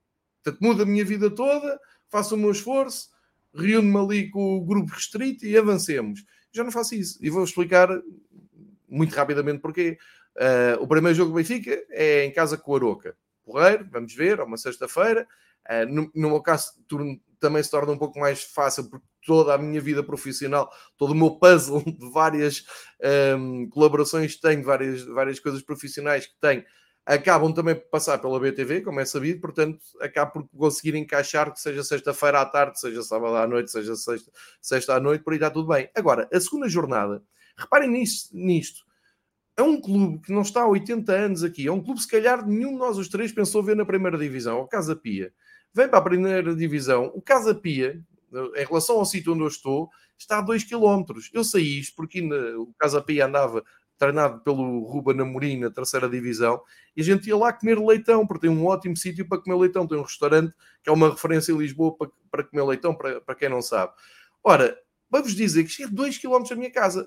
Se um Casa Pia Benfica em 2022 é um derby, acaba de ser um derby, cujos estádios distam, é para se calhar nem 2 km, é sair da segunda circular e entrar ali na, na zona de Monsanto. E se me querem convencer que o melhor para o futebol português é os dois clubes jogarem a 150 km de distância, epá, não é que eu não tenha disponibilidade para ir a Leiria, não é que eu não tenha uh, a disponibilidade financeira para viajar. Ou agora passa a ser uma questão de princípio. Não vou. Não vou porque sinto que estou a contribuir para um, um circo, uma palhaçada que não faz sentido nenhum. E depois vêm os teóricos e os, os engravatados todos do futebol português que mandam nisto dizer assim: então, mas tu não sabes então isto já estava pensado. O Casa Pia teve que apontar dois terrenos. Eu não quero saber disso para nada. Metam isto uma vez por todas na cabeça. Eu não quero saber das regras, eu não quero saber das obrigações, eu não quero saber disso, porque está tudo errado. O que eu quero é que me digam assim: adeptos do Benfica, adeptos de Casa Pia, acham normal jogarem em Leiria? E vamos tirar daqui os adeptos oportunistas que vivem na zona de Leiria, que estão todos contentes e, e, e que já responderam: é pá, vocês também nada está bem. Não, não. Nós temos que ser fiéis aos nossos princípios. Uma equipa que dista 2 km da outra não pode jogar a 150 km. E para isso dizem-me assim: ah, mas o que é que tu querias fazer? Os estádios que eles apontaram eram esses. É pá, eles até podiam ter apontado o Wembley. Quer saber disso para nada. Eu quero é que haja alguma inteligência e alguma flexibilidade de pensamento de todos os clubes para dizerem assim: então, ora bem, Benfica, Casa Pia em agosto. Quantas pessoas é que poderiam ir ver o jogo? Muitas, como disseram vocês há pouco. Então não fazia sentido reunir os clubes e dizer assim: olha, temos aqui uma situação que o Casa Pia não tem condições para jogar por causa de um concerto. Eu estou à vontade que a Blue Ticket vendeu bilhetes para o concerto do Iron Maiden, concerto a que eu não fui porque já me tinha comprometido em receber Harry Styles no, na Altice Arena. Fica aqui essa justificação para os metaleiros que me cobraram. Mas para vos dizer, o concerto está marcado há mais de um ano toda a gente, a Liga, o Casa Pia, os responsáveis do IPDJ, toda a gente sabe que ia haver ali um concerto. Fui eu até que, na véspera do concerto, partilhei uma fotografia de um palco no Relvado do Jamor a dizer assim: só para avisar que daqui a 12 dias o Benfica joga aqui, teoricamente. Portanto, isto dá tudo a ideia que é tudo na reação, é tudo agarrado aos regulamentos. Era só alternar a, a ordem dos jogos, era dizer com os outros clubes todos: olha, temos esta situação aqui, Epá, vocês importam-se que o Benfica receba primeiro o Casa Pia e vai lá na segunda volta. E disseram-me assim: ah, mas vão levantar-se todos aqueles comentadores que agora mandam no futebol, não é? Todo tipo de comentador, todo o cientista da bola, agora novo, velho, eh, masculino, feminino, canal aberto ou fechado, toda a gente agora manda no futebol. Ia dar muito barulho porque dizer que o Benfica fazia três jogos uh, em casa. Então, depois não faz três fora. Não vai dar exatamente a mesma coisa. Então, depois, quando chegar o inverno, o Benfica não tem que ir uh, à Aroca, não tem que ir a Pinamanique e depois não teria que ir a Passo Ferreira. Penso que é, que é esse o jogo. Qual é a dúvida? O Real Madrid não faz isso com as obras do estádio. Não houve já N casos. Temos Miguel sabe, temos calendários que não são em espelho como o nosso, que alteram as, horas, as ordens de jogo. Eu tenho uma dificuldade para compreender, mas como eu sei que eu é que estou errado e que isto vale o que vale e que ninguém vai ligar nenhuma, porque há malta do Benfica que vai direta para lá, venha do norte, venha do sul, e que eu não critico, isto tem que ficar muito claro, eu não critico ninguém que vai ver o jogo. Eu acho é que chegou a altura também, cabe-me a mim, dizer assim: epá, isto é uma palhaçada, eu não quero fazer parte desta palhaçada, vejo o jogo em casa, está tranquilo. Quem vai, vai, espero que encham o estádio para, para apoiar as equipas, mas vamos combinar que aquilo é uma estupidez todo o tamanho, só em Portugal é que acontece. Segundo ponto é o que o Varela acabou de dizer, eu, no dia que me pedirem o tamanho das cuecas, como disse o Varela, e o número do, do cartão de cidadão, e seja o que for, eu não vou por muito que queira ir ao Dragão, ao Alvalade, a Braga, por muito que adore ir eh, comer ao Minho, eu não vou, porque isso é a antítese de tudo o que andamos aqui a fazer. Se me pedirem esses dados, garanto, eu, eu vou-me informar, eu quero o bilhete. Se para comprar o bilhete não for, toma lá da cá como vou para um concerto, então estamos, estamos mal. Como... Eu inicialmente pensei que era assim, depois quando me ligaram a dizer, olha, tens que mandar os teus dados, eu, olha, desta vez vai, mas para a próxima já não, claro, se me pedirem não, também, não, o resto também não vou deixar. Ah, esta já me tinha comprometido.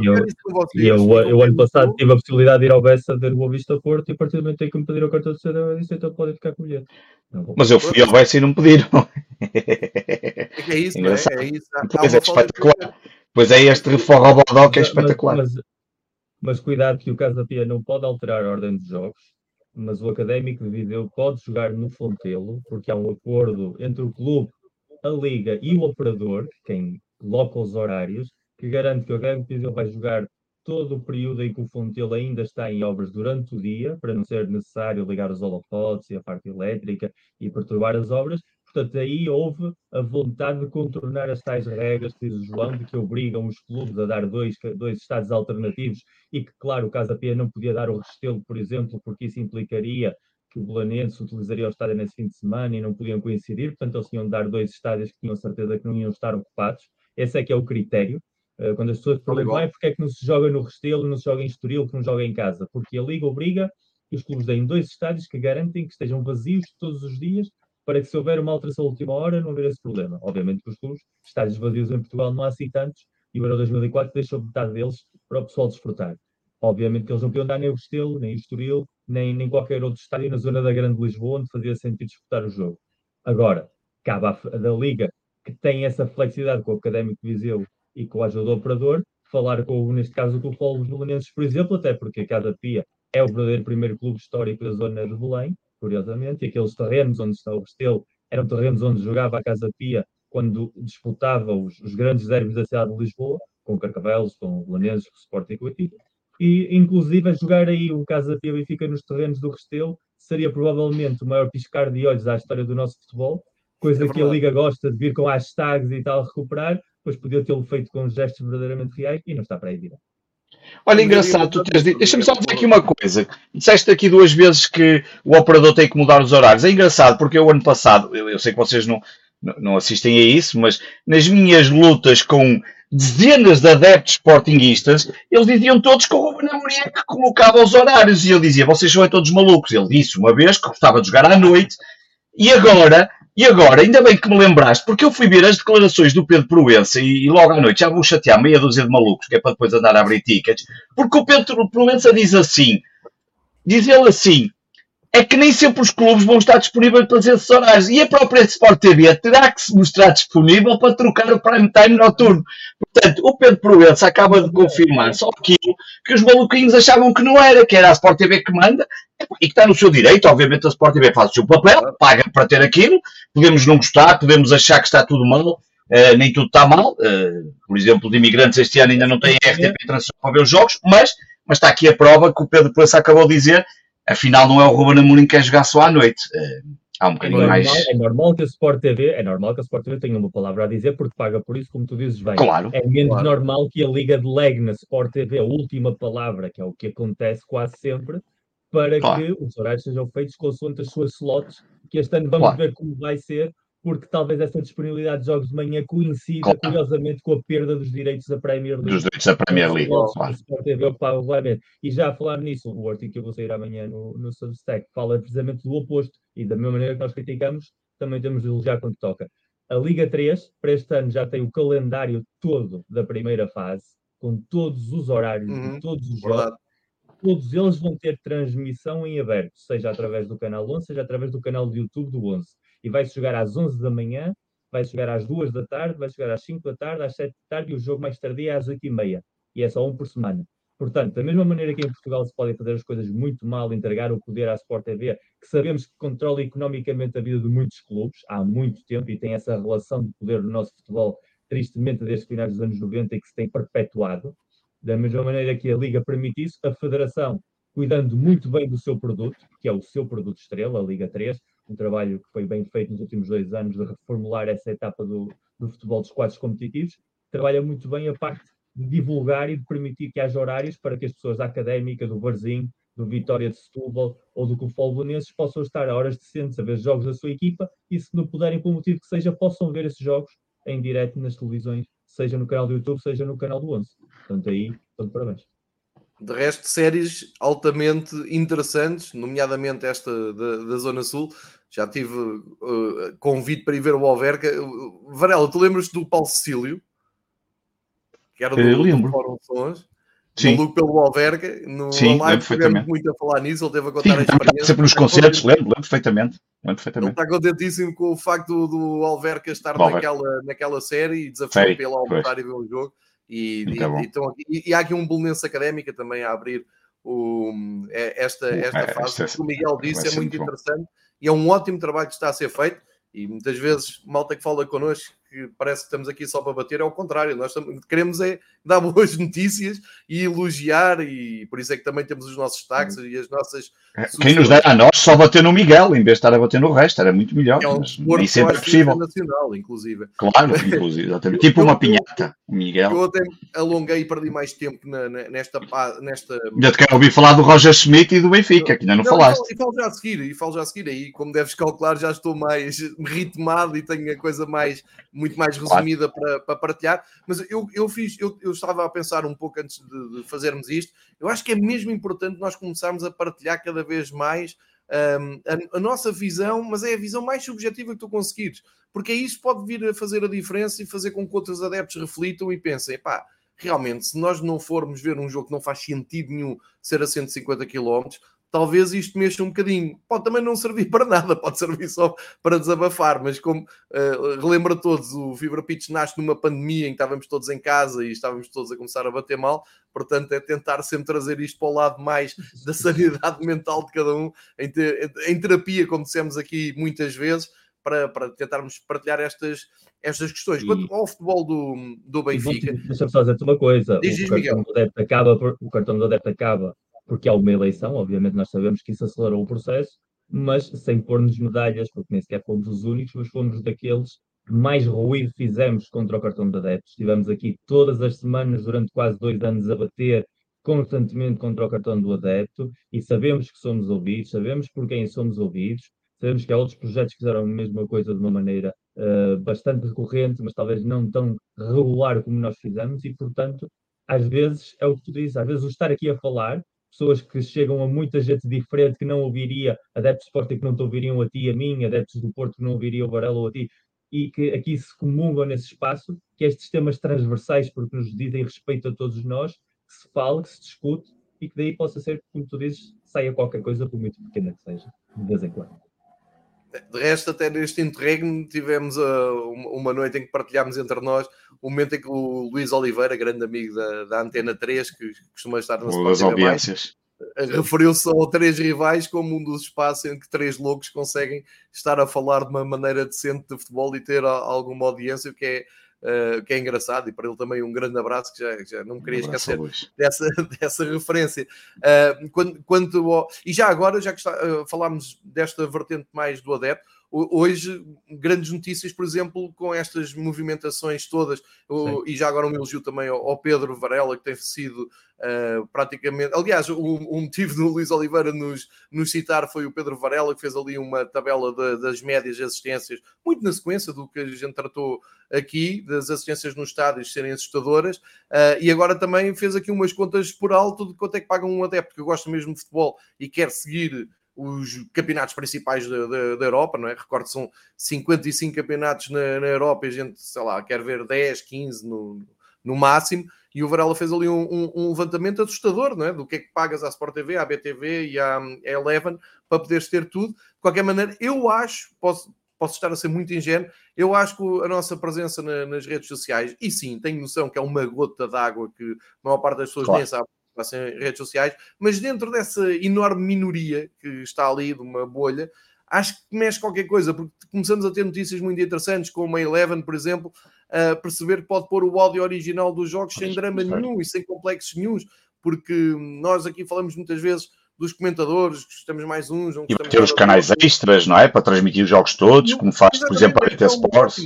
É ótimo. É, agora, como nós dissemos hoje no nosso grupo, Pena não se terem lembrado disso no ano passado, quando queríamos ver o San Giloase e jogos da segunda divisão e por aí fora. Mas o caminho é para a frente e acho que está-se a abrir aí uma, um, bom, um bom precedente, porque isto bate um bocadinho com todo aquele meio de comentadores, analistas, narradores, que cada vez, e nós já desfizemos muitas vezes esses mitos aqui, essas ligações, muitas vezes nos levam para para lá da sanidade mental, porque embirramos com um, sabemos a história do outro, sabemos que aquilo é um logro, e assim acho que fica tudo mais, mais saudável e cada um faz a sua escolha, que assim é que tem que ser. Eh, quanto ao, Benfica, eu, eu, eu gostei de ouvir as vossas considerações sobre, sobre o Benfica, eh, mas quero deixar aqui, só que está à espera de, da minha opinião sobre o Benfica, os benfiquistas e não só, uh, quero deixar aqui muito claro: o Benfica parte atrás do Sporting e do Porto, não haja absolutamente nenhum tipo de dúvida. Embora as capas dos jornais sejam muito giras, mas isto é como é: o Benfica é que vende, ou vende, ainda vende capas de jornais, é, é rolo compressor, é genial, é euforia, essa coisa toda, mas já levo muitos anos disto e, não estou a fazer bluff. O Benfica parte atrás do Sporting e do Porto. Uh, não, não tenho dúvidas nenhumas disto, porque basta dizer, e disse aqui no ano passado, o Sporting no ano passado era candidato para partir como campeão. Mexeu um pouco da equipe e até se reforçou. Tem um ótimo treinador. O Porto acabou por tirar esse título ao Sporting. Mantém o mesmo treinador, mantém a mesma essência da equipa. Perdeu os jogadores, o Miguel explicou muito bem um, a complexidade daquilo tudo e o contexto. Eu olho de fora e vejo Porto favorito, parte em número 1, Sporting parte em número 2 e o Benfica parte em, em número 3. Agora, o Benfica está melhor ou está pior? Está melhor. Está melhor. Um, e podem-me dizer assim, então é, João, mas no ano passado eu também te ouvi dizer isso. O Pedro Varela disse aqui que até o Benfica era mais favorito que os outros por causa da entrada do Jorge Jesus há dois anos. Portanto, isto não quer dizer nada. Eu quero é, é, é fazer aqui um, uma contextualização do, dos últimos ciclos do Benfica para nós percebermos onde é que estamos. E acho que isto vai, vai ajudar a explicar muita coisa e a lançar a entrada do Benfica no, no campeonato. O, o, Benfica, o Sport Lisboa Benfica, por grande clube que é, pelo, também pela sua grandeza e pela pressão enorme que tem mediaticamente e associativamente, um, tem uma dificuldade enorme em, em encerrar ciclos, em fechar uh, os seus ciclos. É assim com jogadores, estou-me a lembrar do Luizão ter saído uh, já com a época a decorrer, estou-me a lembrar de jogadores que estão agora a abandonar o clube e que acho que eles próprios sentem que podiam ter saído por uma porta maior uh, e, e, se calhar num outro timing, estou-me a lembrar do, do Pizzi, por exemplo, mas temos mais casos. Uh, mas eu também digo, é muito difícil no futebol moderno conseguiste programar uma saída em grande do jogador. O Jonas nasceu em grande, por exemplo, com tudo uh, resolvido, mas isto é um problema do, do, mais do futebol moderno.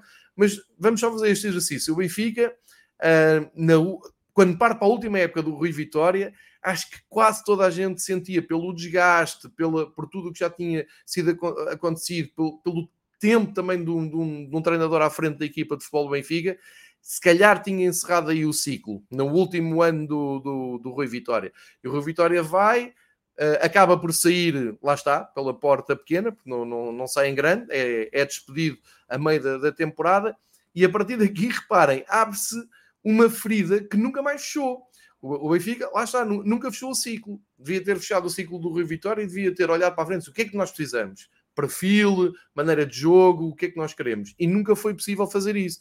Porque quando o Rio Vitória saiu, o Bruno Lage apanhou a equipa, vamos dizer, de forma provisória e acabou como campeão. Isto é uma daquelas coisas, é uma daquelas histórias do futebol, aquelas histórias que o, que o Miguel agora tem recuperado muito, já vamos falar nisso, mas que vamos falar daqui a, muitos anos que nada levava a crer que aquilo acontecesse, mas aconteceu. O Bruno Lage faz ali uma reta final de campeonato incrível, vai ganhar ao, ao Dragão e isso tudo, pronto, toda a gente se lembra disso.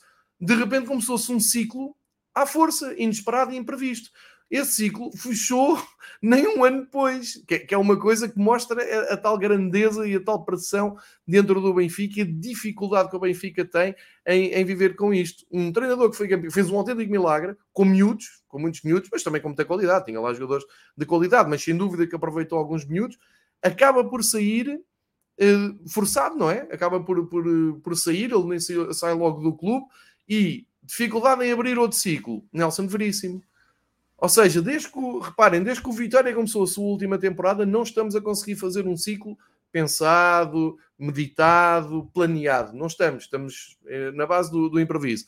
O Nelson Veríssimo fica com a equipa até ao fim, período mal da, da, equipa do Benfica. Entretanto, vamos esvaziando aquele balão, não é? Entretanto, as coisas vão se desgastando. E ao regresso de Jorge Jesus, que na teoria parecia que ia resolver problemas no Benfica que estavam por resolver.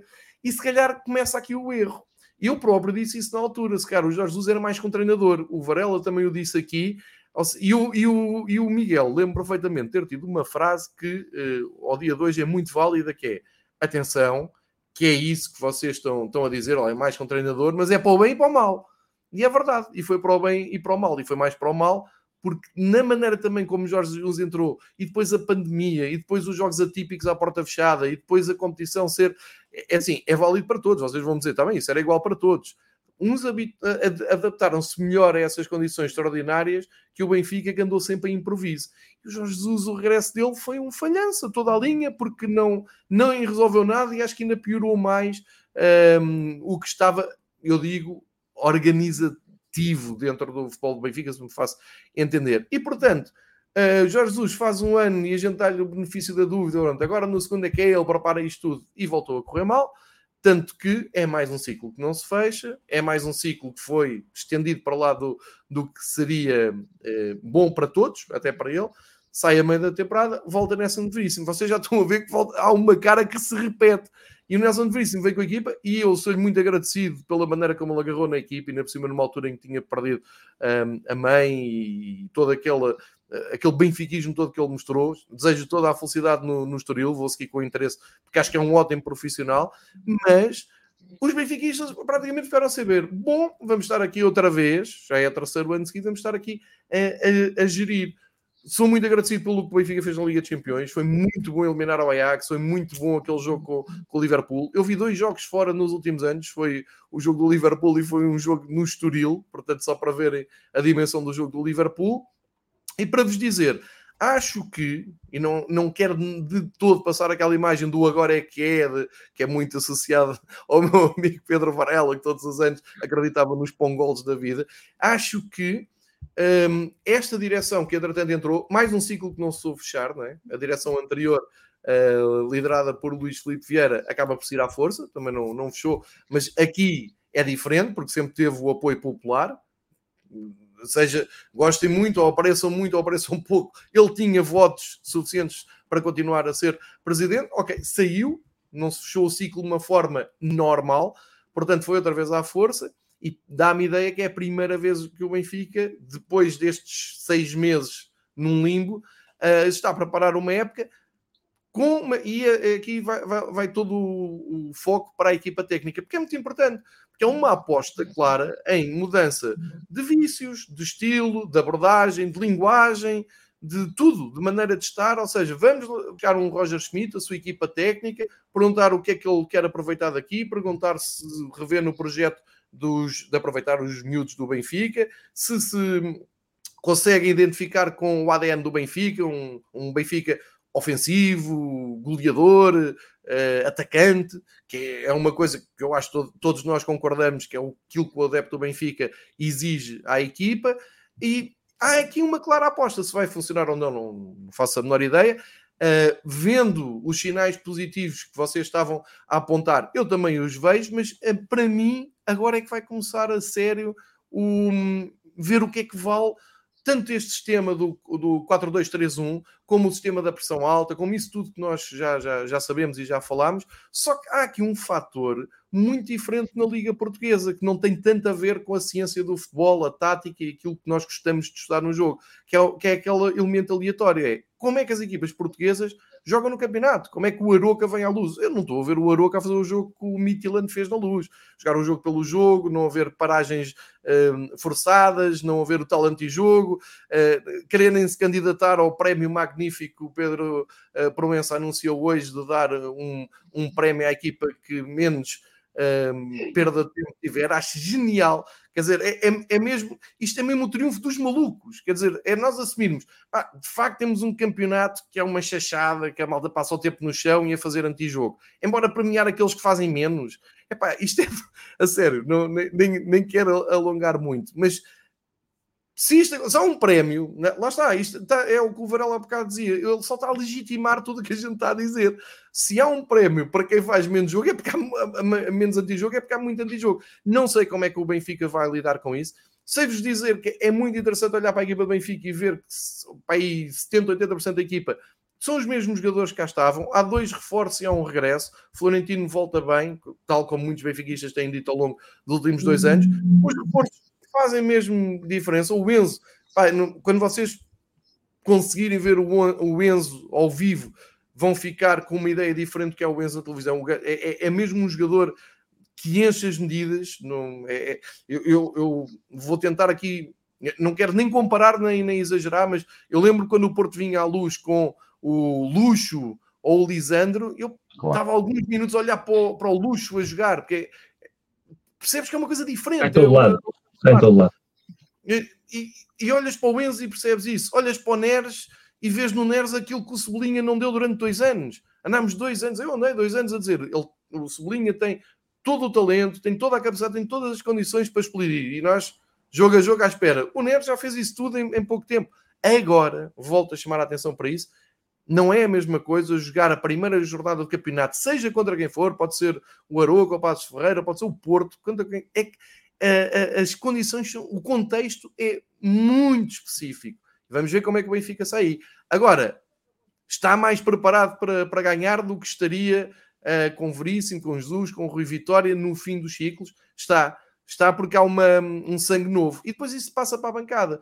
É verdade que a bancada no Azeba Cup e aqui na, na, jornada da Champions não é, não é um exemplo para o resto da época, está com muitos imigrantes, aqui eh, benfiquistas que eu vejo que se emocionam só de entrar no estádio. É um ambiente muito emocional, é um ambiente completamente diferente do que vamos ter assim que chegar o outono. Uh, e, e o, o, futebol joga-se entre o outono e, o, e a primavera, uh, para, embora muitos não percebam isso. Um, de qualquer maneira, entusiasma, percebem? Consegue-se perceber que a bola passa ao meio campo, quando há pressão, uma bola ganha, sente-se o estádio. Isto tudo vale o que vale. Se o Benfica, depois que o Aroca não conseguir uh, ultrapassar, mas eu acredito que consiga, vamos ver. Por outro lado, e para terminar, o Benfica, o, nos últimos anos, tem feito ótimos arranques, mesmo com as condicionantes todas. No campeonato são 4, 5, 6, 7 vitórias. Começa-se a dizer que é um passeio para o Benfica. O, Benfica, o campeonato é pequeno demais para o Benfica. Já 3 anos seguidos nisto. O problema vem na primeira quebra. E depois com a quebra aquilo é sempre a abrir. Portanto, ainda há essa barreira psicológica. Acho que o Benfica foi muito feliz no calendário, no sorteio da, da Liga dos Campeões, muito feliz, tem, tem tido muita. E isto é bom, é bom no futebol, quando se entra num ciclo de, das coisas a saírem bem, de, tu perceberes que não tiveste muito azar, não, não saiu o Mónaco, saiu um caminho menos difícil. Olhas para, a primeiro, para o mês de agosto no, no campeonato são jogos simpáticos para, para, para abordar. Agora, vamos ver. Um, só, só, queria dar aqui uma nota. Um, Vou-vos dar aqui uma nota completamente pessoal, mas também já partilhei na BTV. Há um novo espírito na, na luz. Uh, e vou-vos dizer isto: a equipa técnica do, do Roger Schmidt, para já eu acho que ele é inteligente na conferência de imprensa e acho que sim, apesar de ter lido ontem que ele não trouxe nada de novo, acho que ele trouxe, trouxe respeito, trouxe uma facilidade de comunicação, respostas diretas, simpatia, educação, acho que faz falta ao futebol português, para já está, está a ser bom nesse aspecto. E depois, no trato, são o, o preparador físico do, do, Roger Schmidt, que faz o aquecimento, um, penso eu que é campeão do mundo com o Joachim Love, penso não estou a dizer nenhum disparate, teve o cuidado de vir-me cumprimentar e me ao João Martins no relevado. Uh, que, que vale, vale, o que vale, não é, não é a questão de nos ter vindo cumprimentar, é a atenção que teve, olhou, viu os, os microfones da BTV, veio perguntar se gostávamos de estar ali, se, o que é que achávamos, se ia correr bem, se o estádio ia encher ou não. É, um, é, é algo que, eu só estou a dizer isto, é algo que eu nunca vi nenhuma equipa técnica portuguesa a, a fazer vale o que vale. É, é, é, como vos digo, por exemplo, o treinador de guarda-redes, o, o, o, Fernando, fala-nos sempre e temos, nos vemos ali em todos os jogos. Isto para vos dizer que acredito que esteja aqui um ciclo novo do, do Benfica. E era mais do que obrigação desta nova direção, da, da equipa técnica, porque como o Benfica estava a arrastar-se, não podia continuar. Uh, agora, isto também não vai melhorar tudo um dia para o outro. O Benfica nem sequer é favorito a ganhar o campeonato. O Benfica, quanto muito, é candidato a conseguir jogar à Benfica, que já será um, uma conquista. Depois o resto virá, uh, isto para baixar um pouco as expectativas, mas dizendo que acho que o Benfica está a trabalhar bem, é difícil programar todas as saídas. É, o mercado está aberto até dia 31 e ainda vamos ter que penar muito, mas aos poucos e poucos o plantel tem-se feito. Acredito que ainda vão entrar jogadores que vão fazer uh, a diferença até ao fim. Tem sido assim todos os mercados de verão do, do Benfica. Este não será a exceção e aos poucos a coisa vai-se vai -se compondo. Mas para que fique claro, Benfica parte em terceiro lugar na, na na grelha de partida. Eu agora voltei a, a, ver Fórmula 1 do princípio ao fim, graças também muito a vocês, tenho, tenho visto na Sport TV. Portanto, na grelha de partida, Benfica parte da, da terceira posição, sem problema nenhum, sem dramatismo nenhum e fiel àquilo que, que quero fazer. É esta a minha opinião e partilho aqui com os benfiquistas e com aqueles que não são do Benfica, mas querem saber. Diz Miguel, queria falar. Eu espero, eu espero que o Mikel Arteta seja treinador do Benfica ainda nos próximos anos, porque hoje vi um clipe delicioso que vai sair no comentário da, do Wolfern, assim, do, do Arsenal, em que ele hum. coloca o fotógrafo oficial do clube, que era fotógrafo há 30 anos, a dar o, a conversa antes de um jogo aos jogadores, para que eles sintam que é uma pessoa que trabalha para o clube, que é do clube, que é adepto e que está ali, uh, motivá-los a eles, que a maior parte não são nem dali ou têm outras origens, e é uma conversa, um clipe muito bonito que vai sair no documentário, então eu gostava de imaginar o Arteta, treinador do Benfica, pegar em ti ou no João, levá-los ao balneário antes de um Benfica Porto, a Porto dar a conversa de motivação, isso depois era para contar aqui nos detalhes, e seria um detalhe bonito. E sim, é, é formas diferentes de comunicar que lá fora se normaliza uma, uma, abordagem diferente e mais humana do futebol e nós aqui continuamos com o comer a relva contra tudo e contra todos, cada, batalha, cada jogo é uma batalha medieval e isso sim é, é, é um motivo de atraso do nosso futebol e, e, podemos ser tão diferentes e não é tão difícil assim porque já se faz, não é inventar a roda e, e isso é, quanto mais influências vierem de fora nesse sentido, melhor crescemos todos. Verdade, aqui ainda estamos muito longe disso, mas eh, também adorava participar disso. Entretanto, os meus amigos abriram projetos uh, pessoais, empreendedores, que todos nós uh, agradecemos e, portanto, vou aqui abrir o espaço às sugestões uh, que partilhamos com, com quem nos segue. E há aqui muito boas novidades. E parabéns aos dois que meteram mãos à obra e que fazem parte de um núcleo que todos os dias agita um pouco um, lá está, através das redes sociais, o conhecimento, a história, a recuperação, fugir do futebol e ver outros prismas. Eh, e, portanto, começava aqui pelo Miguel, eh, que traz eh, sugestões muito pertinentes. Uh, sim, eu não vou sugerir a mim mesmo, por isso é que eu pago o verão. Não vais porque já, vou, já sabes que não podes sugerir, se não levas nas tromas. Óbvio. Eu, eu vou sugerir Só duas coisas rápidas. Uma, e, e, que estamos em espírito de verão.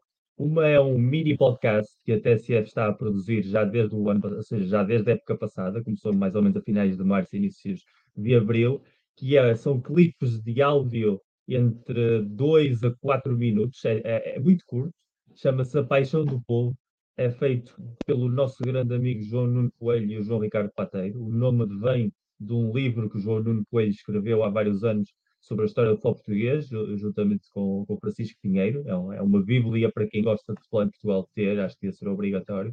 E são clipes muito bons porque ele basicamente uh, nesses, nesses áudios de 4 minutos, vai contando uh, em distintos episódios a formação dos, dos clubes portugueses, episódios da nossa história, vão desde o início do futebol em Portugal e agora tem avançado no tempo, já anda, já anda pelos anos 40.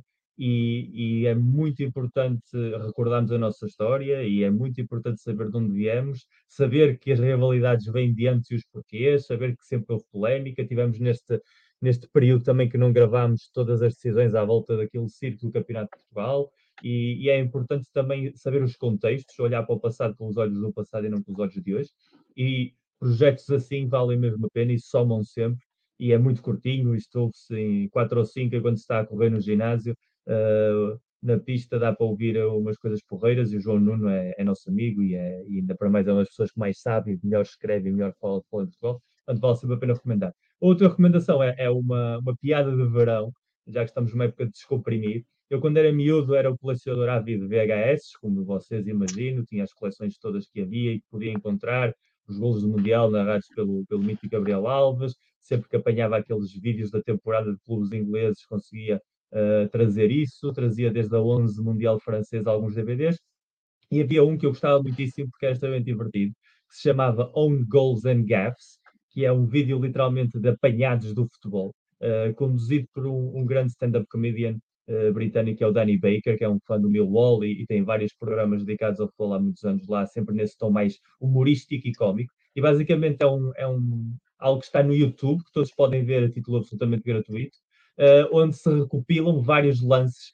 desde os anos 60 até o início dos anos 90, isto é mais ou menos 91, 92, imagino, porque ainda não é pré-Premier League, e ali podem ver uh, momentos absolutamente hilariantes, as autogolos, uh, golos fantásticos e inesperados, uh, situações de humor, que nos fazem também lembrar que o futebol já foi isto. Todos nós, a nossa geração, ainda cresceu neste futebol, os campos ilameados, com invasões de campo sem serem penalizadas por regulamentos feitos pelas ligas, em que as câmaras de televisão não tinham o impacto que tinham hoje, onde entravam animais em campo, onde os jogadores eram maus, porque havia muitos profissionais que não eram nada bons, que chegavam lá por distintas condições, seja física, seja contacto, e não havia uma exigência física no futebol que obrigava a um tratamento físico de elite. Havia jogadores gordos, havia jogadores que olhavas para ele fisicamente e o BI dizia 22 anos e parecia que tinham 40 anos. Uh, toda essa cultura que se foi perdendo na estética das redes sociais, do Instagram, dos ginásios. Quem gostar dessa nostalgia, acho que é uma visita muito bonita para se fazer e para passar uma horita uh, relaxada num, num, fim de noite de verão uh, a ver o futebol antigo, como às vezes deve ser visto, desde a perspectiva também do humor e da diversão. Muito bem. Estava aqui sem som, vou passar para a Varela. Olha, eu, eh, eu, ao contrário do Miguel, eu, tenho, eu vou falar, vou falar, vou começar pelo projeto dele. Eh, eh, aliás, eu, eu, vou começar por dizer uma coisa que para mim é muito importante. Quem, quem me segue nas redes sociais e neste e noutros projetos sabe perfeitamente que eu, eu, eu, eu, tenho dois sonhos se fosse muito rico, assim ao nível do Abramovich. Uma, assim ao nível. O Abramovich agora se calhar está menos rico, mas pronto, mesmo assim ainda tem muito, ainda tem muito dinheiro. Mal escolhido, um, Varela. Sim, o Abramovich, epá, tem, até porque vou falar de futebol russo, portanto não há mal nenhum, dá para fazer ligação. Mas se tivesse dinheiro ao nível do Abramovich, havia duas coisas que eu gostava de fazer e gastar dinheiro sem estar preocupado. Uma era ser dono do Sporting, eh, obviamente, era a primeira, e portanto podia fazer o que quisesse. Portanto, aquilo era o meu futebol manager privado. E a outra era lançar uma espécie de atlético PT em Portugal. Enfim, não vou falar sobre isso porque eu e o Miguel e tu já nos metemos aí numas coisas, mas, mas pronto, a coisa está como está, não interessa.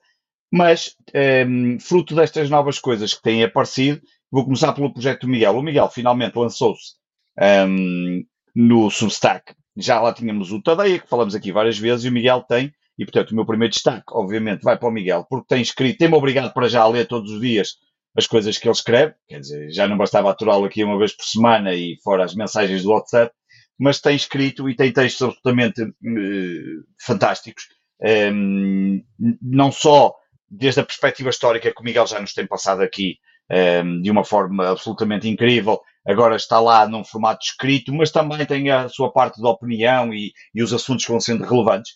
E, portanto, um, ehm, acho que já são poucos os que não saberão, e então duvido que aqui no nosso, na nossa audiência de Fever Pitch muitos já conhecerão o de calcanhar e eu acho que o Miguel está ali a fazer um excelente trabalho. Um, não tenho dúvidas que em breve vai ter um Patreon e vai começar a ganhar dinheiro com aquilo. Ah, não, não era para dizer, não. Um, depois, o outro projeto, é, é que uma coisa engraçada é que eu não sei se acontece com vocês, mas houve aqui uma altura em que eu praticamente, eu pelo menos praticamente não lia newsletters quase nenhumas, porque uma pessoa, quer dizer, o tempo não dá para tudo, eu e João partilhamos uma subscrição de revistas, sabe Deus às vezes a dificuldade que é ler as revistas que lá estão, mais as séries que nós vemos, nós, eu e o João partilhamos todas as, os streams que existem, de HBO, essas coisas todas, e portanto, sabe Deus às vezes arranja, fora ir, fora ver o futebol, fora ir ao futebol, fora jogar consolas e essas coisas todas, portanto, o tema. E pelo meio, um gajo já tem capturado dois filhos que tem cá em casa, eh, e a mulher, portanto são três, mas eh, há falta desse tempo. Mas a verdade é que nos últimos tempos, fruto dos, dos substacks e, e de outras plataformas, como no, no meu caso é do Twitter, que vou deixar para o final, um, muita gente tem-se lançado nesse universo. E o outro que vou falar é o Último Herói. Eu cheguei há muito pouco tempo ao Último Herói, uh, do Joel Amorim, que já uh, encontram-no facilmente um, na, no Twitter. O, o Joel, corrijam ele também escreve no Tactical Room, não é? Correto? É o Tactical Room, não é? Também escreveu, eu também, que era do Paradox, não, não existe. Pois, eu não sei se. Eu acho que ele é... ainda continua, porque eu acho que a última edição ainda tem um texto. acabou, Varela, não, acabou. O já acabou há mais de ah, dois Ok, dias. pronto, não tinha a certeza. De qualquer forma, o último herói são histórias de futebol russo, descritas com, com, com muita paixão acho que vale a pena. É um, é, lá está, são universos diferentes. Uh, acho que hum, esta coisa de nos enriquecer com estas histórias uh, absolutamente incríveis e, portanto, recomendo a, a, visita porque eu acho que vale a pena. E, e este lado é evidente que pode-se ler, como o João está aqui a mostrar, ou então subscrevem e recebem no e-mailzinho a, terminar, a determinada hora, porque há muita gente que cada vez faz, mais, faz isso que é estar no telemóvel, porque todos nós estamos muito agarrados aos telemóveis, e recebe o e-mail, lê ali durante 3, 4, 5 minutos, no caso do Miguel tem que ser 15 minutos e 50 segundos, porque ele escreve como caraças, mas, mas, mas, portanto, estão ali a ler e, um, e, e passa-se ali muito rapidamente um momento e, e, são pedaços históricos, e no caso do Miguel são pedaços históricos e também atualidade e opinião, que é uma coisa diferente. Por fim, tem que deixar a mim, obviamente que eu, não fosse eu, também aqui uma pessoa que gosta de mexer o meu ego. O meu é completamente diferente destes dois, não tem nada a ver. Eu também me lancei no, no Twitter uh, para fazer a, a, uma experiência com o Twitter. A verdade é que, ao contrário, de, obviamente, do Miguel e do Joel, eles escrevem com causa própria, são profissionais de escrita, e eu não sou, mas eu, eu a minha abordagem de, na newsletter é um, eh, obriguei-me a escrever praticamente todos os dias e passa por, um, eh, por, por trazer assuntos que na altura, no dia, eh, me chamem a atenção. E tanto pode ser de golfe, como pode ser de setas, de Fórmula 1, de hockey em gelo, de futebol, dos avisos. Olha, o último que foi esse, dos abusos online dos jogadores da Premier League na época passada, que foi um estudo que saiu eh, precisamente eh, esta semana da, um, pela Ofcom, uma entidade governamental inglesa, e portanto achei piada aquilo, tive piada no sentido importante de ler aquilo e li o estudo e acabei por fazer um texto sobre isso. Um, e eu acho que cada vez mais nós temos, ainda hoje uh, partilhei no Twitter algumas destas opções, cada vez mais temos estes, estes nichos, porque são nichos, obviamente, são as tais imensas minorias, como o João dizia, mas são imensas minorias aqui, imensas minorias ali, ali e acolá, e juntamos isto tudo, epá, e são meia hora, 40 minutos que se calhar perdemos num dia, ou 30 minutos de, de boa informação, não precisamos também de ler tudo seguido, podemos ler quando queremos, e, um, e portanto são as minhas sugestões para, para, para, estes, para estes próximos dias e para a semana cá estarei, ou quando fizermos outra vez o próximo Video Pitch, cá estarei. Para trazer mais. Faz-me um favor e deixa-me deixa comentar as sugestões do Varela uh, de forma inédita. A primeira é uh, agradecer em público ao Varela o espaço que ele tem. Primeiro, é, se é para se auto-elogiarem, acabo já com isto. Espetáculo. Isso. É, Atenção, que isto é raro. Calma, mais calma. longe agradecer ao João de ter melhorado o título da newsletter do Varela, que isto é importante. É verdade, é verdade. Uh, porque o Varela para títulos não percebe não. nadinha. Aliás, não percebe nadinha de nada em geral, mas para títulos menos. E o, o João salvou-te a vida, literalmente, senão estava tudo na caixa de spam e felizmente não está. Não tem mas, culpa. Uh, é, é, bom. É bom o que faz o Varela, porque o Varela faz um pouco o trabalho de casa a todos nós. Ele é, é um viciado em informação, é aquela pessoa que é tem ecrãs abertos tem tudo, chega-lhe tudo ao mail e faz aquele filtro que pessoas que têm vida normal não têm a capacidade de fazer e todos os dias nos E sempre foi assim, ele é coerente porque ele sempre foi assim. Exatamente, Exato. mas agora pelo menos faz serviço público, que é uma coisa muito mais, eh, já que cobra do Patreon dele, que é importante referir que ele tem. Ah, pois não, pensas que as férias são de borla, não? Mas há uma, há aí uma questão do Patreon. Ontem fui abordado também por, por causa da, das piadas que a gente faz aqui do Patreon. É, é, o seguinte: o Varela tem no projeto dele, mas Sim. assume que tem e vive bem com isso. Claro. Por isso é que a gente. Ah, não, não tem problema nenhum.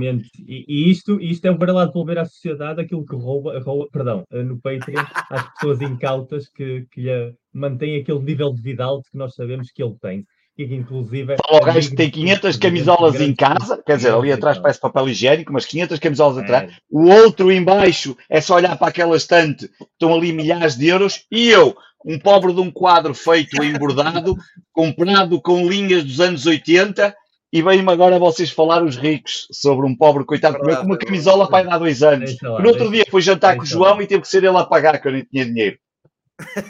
Isso é normal. Isso é normal. Depois, deixa-me só dizer uma coisa. O Joel é a pessoa em Portugal que mais percebe futebol da Europa de Leste.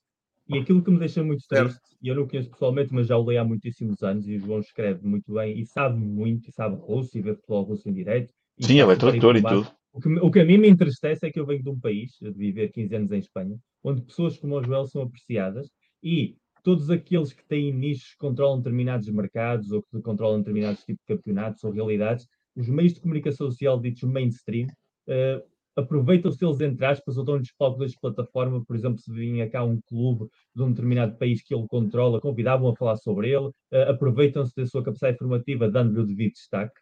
E eu acho que aqui é uma coisa que faz muita falta em Portugal e que nós devemos nessa bolha dos meios de comunicação social, que não valorizam as pessoas que sabem coisas mais além do que eles sabem, e é impossível saber de tudo, da mesma maneira que se dá muitas massagens àqueles em que sabem de tática moderna e de priorização do treino, e isso sim tem sido uma lavagem constante de ego na, na comunicação social, convinha também valorizar pessoas como o Joel, que sabe muitíssimo mais do que qualquer pessoa em Portugal sobre futebol da Europa Leste, e é a pessoa a consultar, e que essas consultas não venham só por privado para depois porem em notícias assinadas com outros nomes, que se dê a cara, que se dê o protagonismo, e estas substâncias também servem para isso. E por último, no caso do calcanhar, agradecer-vos a vocês também, porque de certa maneira o calcanhar existe por causa do Fever Pitch, uh, porque realmente nós aqui começámos a falar de futebol de uma maneira super relaxada, descomprimida, e eu tentava meter as minhas uh, partes mais históricas a meio das conversas, os contextos, aquelas coisas divertidas. Gravávamos de maneira recorrente, isso ia sendo mais ou menos, como dizia o João, a terapia, esse escape. E depois, quando deixámos de gravar durante um tempo, eu senti-me um pouco órfão de poder falar com pessoas sobre, sobre a história do futebol em geral, à parte dos nossos grupos do WhatsApp e pensei que podia ser uma boa opção. Obviamente também aqui próprios para a que foi quem deu o pontapé de saída com a questão do Substack e que nos apresentou a todos aqui em Portugal o que é o Substack e é o mérito que ele tem. Depois o projeto que nós temos, uh, e o Varela falou sobre isso, uh, veremos depois como é que anda, mas era importante para mim encontrar um espaço de comunicar essas histórias, sejam do passado ou recentes, por exemplo, a que saiu hoje, por isso é que eu hoje trago aqui na camisola, e não soube no podcast, mas está aqui a camisola da Lazio e da Roma, foi por descobrir que o primeiro jogador português a jogar no estrangeiro participou também no primeiro derby de Roma, em 1907, que é uma coisa que, se vocês perguntarem a qualquer jornalista português, ele não sabe. E a qualquer pessoa que esteja numa transmissão de um derby de Itália, quem tem os direitos da Série A, eu nunca na minha vida ouvi falar sobre o Francisco Santos, que é não só o homem que ajudou a construir a estátua do Marquês de Pombal. Ou seja, não é propriamente um desconhecido, era um escultor, um pintor e era um jogador de futebol de talento, jogou no Benfica, jogou no Sporting, era Casa Piano, jogou uh, com os jogadores do Casa Pia, e ao mesmo tempo jogou na Lazio de Roma, seis anos depois da Lazio ser fundada. E esse tipo de histórias, que a quem ninguém importa absolutamente nada, porque o que importa é o ruído e o sangue e essa cultura de ódio, essas histórias que não recebem eco, que haja um sítio em português onde as pessoas possam chegar lá e dizerem: Eu hoje não estou para ouvir ruído, eu hoje a mim apetece falar sobre futebol e saber mais sobre futebol. E o meu prazer vai estar em partilhar essas histórias, da mesma maneira que partilhava aqui com vocês e que continuarei a partilhar à medida que formos gravando, para que possamos também um pouco descomprimir esta cultura do futebol português e que nos divertimos. Não, não partilhas nos dois sítios, ou partilhas de um lado ou do outro, não te vamos ouvir duas vezes, por amor de Deus. Quer dizer, isso também é demais. Fica aqui, fica assim, Ainda por cima agora já mora aqui em Portugal e perto de mim, que é que qualquer dia estou eu numa paragem de metro e aparece-me lá tu e você estás ao meu lado a partilhar uma história, não quero isso. Sim, uma historinha. uh, é caso para dizer abençoada pausa, então. É uh, também uh, a frequência com que também conseguíamos gravar também era por um mau motivo, né? a gente estava numa pandemia, é ninguém é estava, estava, a conseguir fazer a sua vida normal, portanto há que elogiar isso e, e, valorizar estes momentos agora em que nós vamos conseguindo vamos tentar semanalmente encontrar-nos consoante as nossas agendas, mas vamos assumir que isso é, é uma coisa boa. E se a pausa mexeu com esse bichinho, já valeu a pena o Fever Pitch ir para o ar um certo dia de pandemia que ainda originou uns novos projetos, ainda bem. Os dois estão de parabéns, estou agradecido muito aos dois uh, por, uh, por irem por esses caminhos, estamos sempre a aprender. Esse, esse caso do primeiro jogador da LAS é uma coisa importantíssima para cerca de 10 pessoas no mundo e eu quero ser uma delas, porque uh, é sempre uma carta que tu tiras. duas, porque ao Varela interessa-lhe zero. Não, não, não é interessa zero. Ele interessa. interessar quando falares de mergulhadores e aí falares dos, dos que tu conheces. O problema do Varela é que ele ouve isto e pensa assim: olha, muito interessante, só que a seguir vai ler mais mil coisas, guardar mais. E já nunca mais lembrei-me disso, claro. E vai dizer assim: é pá, aquele gajo falou realmente de um tipo de e qualquer coisa do Casa Pia do Marquês Pombal, mas já, já não me lembro de grande, grande coisa. Não, mas a, a sério, o, ah, e, e, e, há pouco estava-te a ouvir, eu uh, deixa-me dizer assim para baixo o que tu disseste, isso de, dos especialistas especialistas nos nichos, em coisas mais alternativas, como o Joel. Uh, Estou-me a lembrar também do Cordeiro, que escreve sobre Sim, o futebol, o Cordeiro, sobre o futebol de Escandinávia, por exemplo.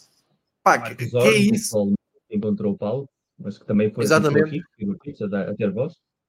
Exatamente, uh, portanto, é, e é, é, mesmo como tu dizes, não é só nos privados irem fazer perguntas para depois brilharem. Eu, nesse aspecto, tento dar o exemplo, porque lembro-me de que sempre que falo de futebol da Alemanha, sempre que se justifica, puxa o Marcos Horn, inclusive até na, no, no, canal de televisão. E na BTV, que tinhas também as tuas. Marcos entra, sim, e costuma regularmente participar, mas também o Joel, o Joel Amorim ajudou-nos muito, faz agora um ano, quando o Benfica jogou com o Spartak Moscovo, uh, entrou várias vezes, mais que uma vez, para nos falar um pouco do contexto do Spartak, e isto ainda antes da, da, da, invasão, não é? antes da guerra entre a Rússia e a Ucrânia. Portanto, tentem seguir esse exemplo, tentem puxar para essas pessoas, deem despalco, deem, se não der para pagar, pelo menos ajudem a divulgar e a, a puxar esse pessoal para cima, porque acho que é, é mais por aí, menos por aquilo que o, o, o, Miguel estava a dizer. Nós, para fecharmos o, o podcast, o primeiro de 22-23, já tem as ótimas sugestões dos substacks que foram aqui ditos. Eu vou partilhar algo muito recente que acabei de, de receber. O meu amigo Carlos Louzeiro esteve no Brasil e fez-me o favor de trazer algumas prendas. Desde logo, este magnífico manto alternativo do Flamengo, sem publicidade, que é uma coisa lindíssima e que vem acrescentar valor à minha uh, à minha coleção. E sim, vou aparecer aqui com mais camisolas, não tem nada a ver com o Benfica, porque uh, uma coleção é feita é para uh, aparecer. Estas camisolas não andam sozinhas e têm que ser mostradas para a inveja do povo. E portanto, cá estou eu com um belíssimo manto sagrado. Uh, mostrar o quão que tu és e depois eu é que sou, claro. Ora, para isto. Não, mas eu, eu assumo tudo. Uh, este livro do Brasil, uh, 82, mais centrado uh, no Falcão, um ídolo de todos nós que passámos por isto, uh, e porque se falou agora muito do jogo de, de 82 e aconselho ir aos arquivos do Miguel. Uh, eu tenho isto em digital no iPad, ele encontrou em, em, em, papel, é uma peça ótima para ir para esta estante milionária, como diz o meu amigo Pedro. A revista Placar dedicada àquele Brasil de 82, 82, também já tinha em digital, como o Pedro há pouco disse, mas agora em papel é, é outra coisa. Portanto, também um, um, ótimo reforço. E aqui um livro que já falámos, que é o Entre Linhas, que é do Michael Cox, mas pela grande editora Grandiária, que é a editora brasileira que está a pôr mão à tradução. E reparem que eu estou a fazer um unboxing, que é uma coisa nunca vista no Pitch. Isto né? é um momento. Um unboxing falso e é transparente, né? Mas não estou não estou preparado para isto. Não estou preparado para nada, isto. Ele, mas... disse que não, ele disse que não mudava nada no Fiber Pitch e já está a mudar, está a fazer um unboxing. É um falso unboxing, porque isto era transparente. Mas é, é um livro que eu já, já ia a meio eh, na versão original do inglesa, mas como ele arranjou isto uh, traduzido é muito mais fácil de ler. Obrigado ao Carlos Louzeiro. É um livro que aconselho a todos. É do Michael Cox, eh, em, em português Brasil é o Entre Linhas. E agora até, uh, Miguel, ajuda-me, originalmente chama-se... Zonal Marking. Zonal Marking. Zonal Marking, exatamente. Um, e pronto, se quiserem, pá, leiam, vejam futebol, vejam os insanos mails, newsletters destes bons moços que estão aqui e preparem-se então para ver o Benfica campeão e na final da Liga dos Campeões este ano. Isto é brincadeira, já tinha Bonito, dito o que, é- o que é bonito, que eu acho. bonito. né? Atenção. Pá, boa época a todos. Boa época a todos. Uh, vou dizer a quem está a seguir no podcast: nós os três temos presença no Twitter. Uh, portanto, podem mandar as vossas sugestões, insultos, uh, perguntas, questões, o que vocês quiserem uh, ao Miguel, bancada de Leão, Fever Pitch, que sou eu, acho que já toda a gente sabe. Estejam à vontade para interagir connosco, a gente, na medida do possível, podemos também meter aqui na nossa agenda, altamente profissionalizada e muito elaborada durante a semana, que é abrir o microfone e falarmos uns com os outros, que é para isso que aqui estamos. E, portanto, como notas finais, desejo-vos a todos grande época, grande temporada. Grande não acreditamos nada que seja que vá mudar tudo, mas cá estaremos para falar das incidências todas, cada um com a sua versão mais turva. E para terminar, a dizer que folgo muito a saber que nenhum de nós deixou de ser fanático pelo seu clube e consegue falar de futebol à vontade, eh, mostrando que isso também é absolutamente possível. Miguel, Pedro, só Um abraço aos três. Os dois. Aos Grande abraço. Abraço. E até para a semana, alguns que a gente depois vai marcando no Facebook e no Twitter, vamos eh, eh, atualizando conforme a agenda do Pedro Varela, que tem mil Exato, claro. A culpa é sempre minha, claro. Grande Um abraço a abraço. todos. Boa Um época. Grande abraço. Boa época. Boa época.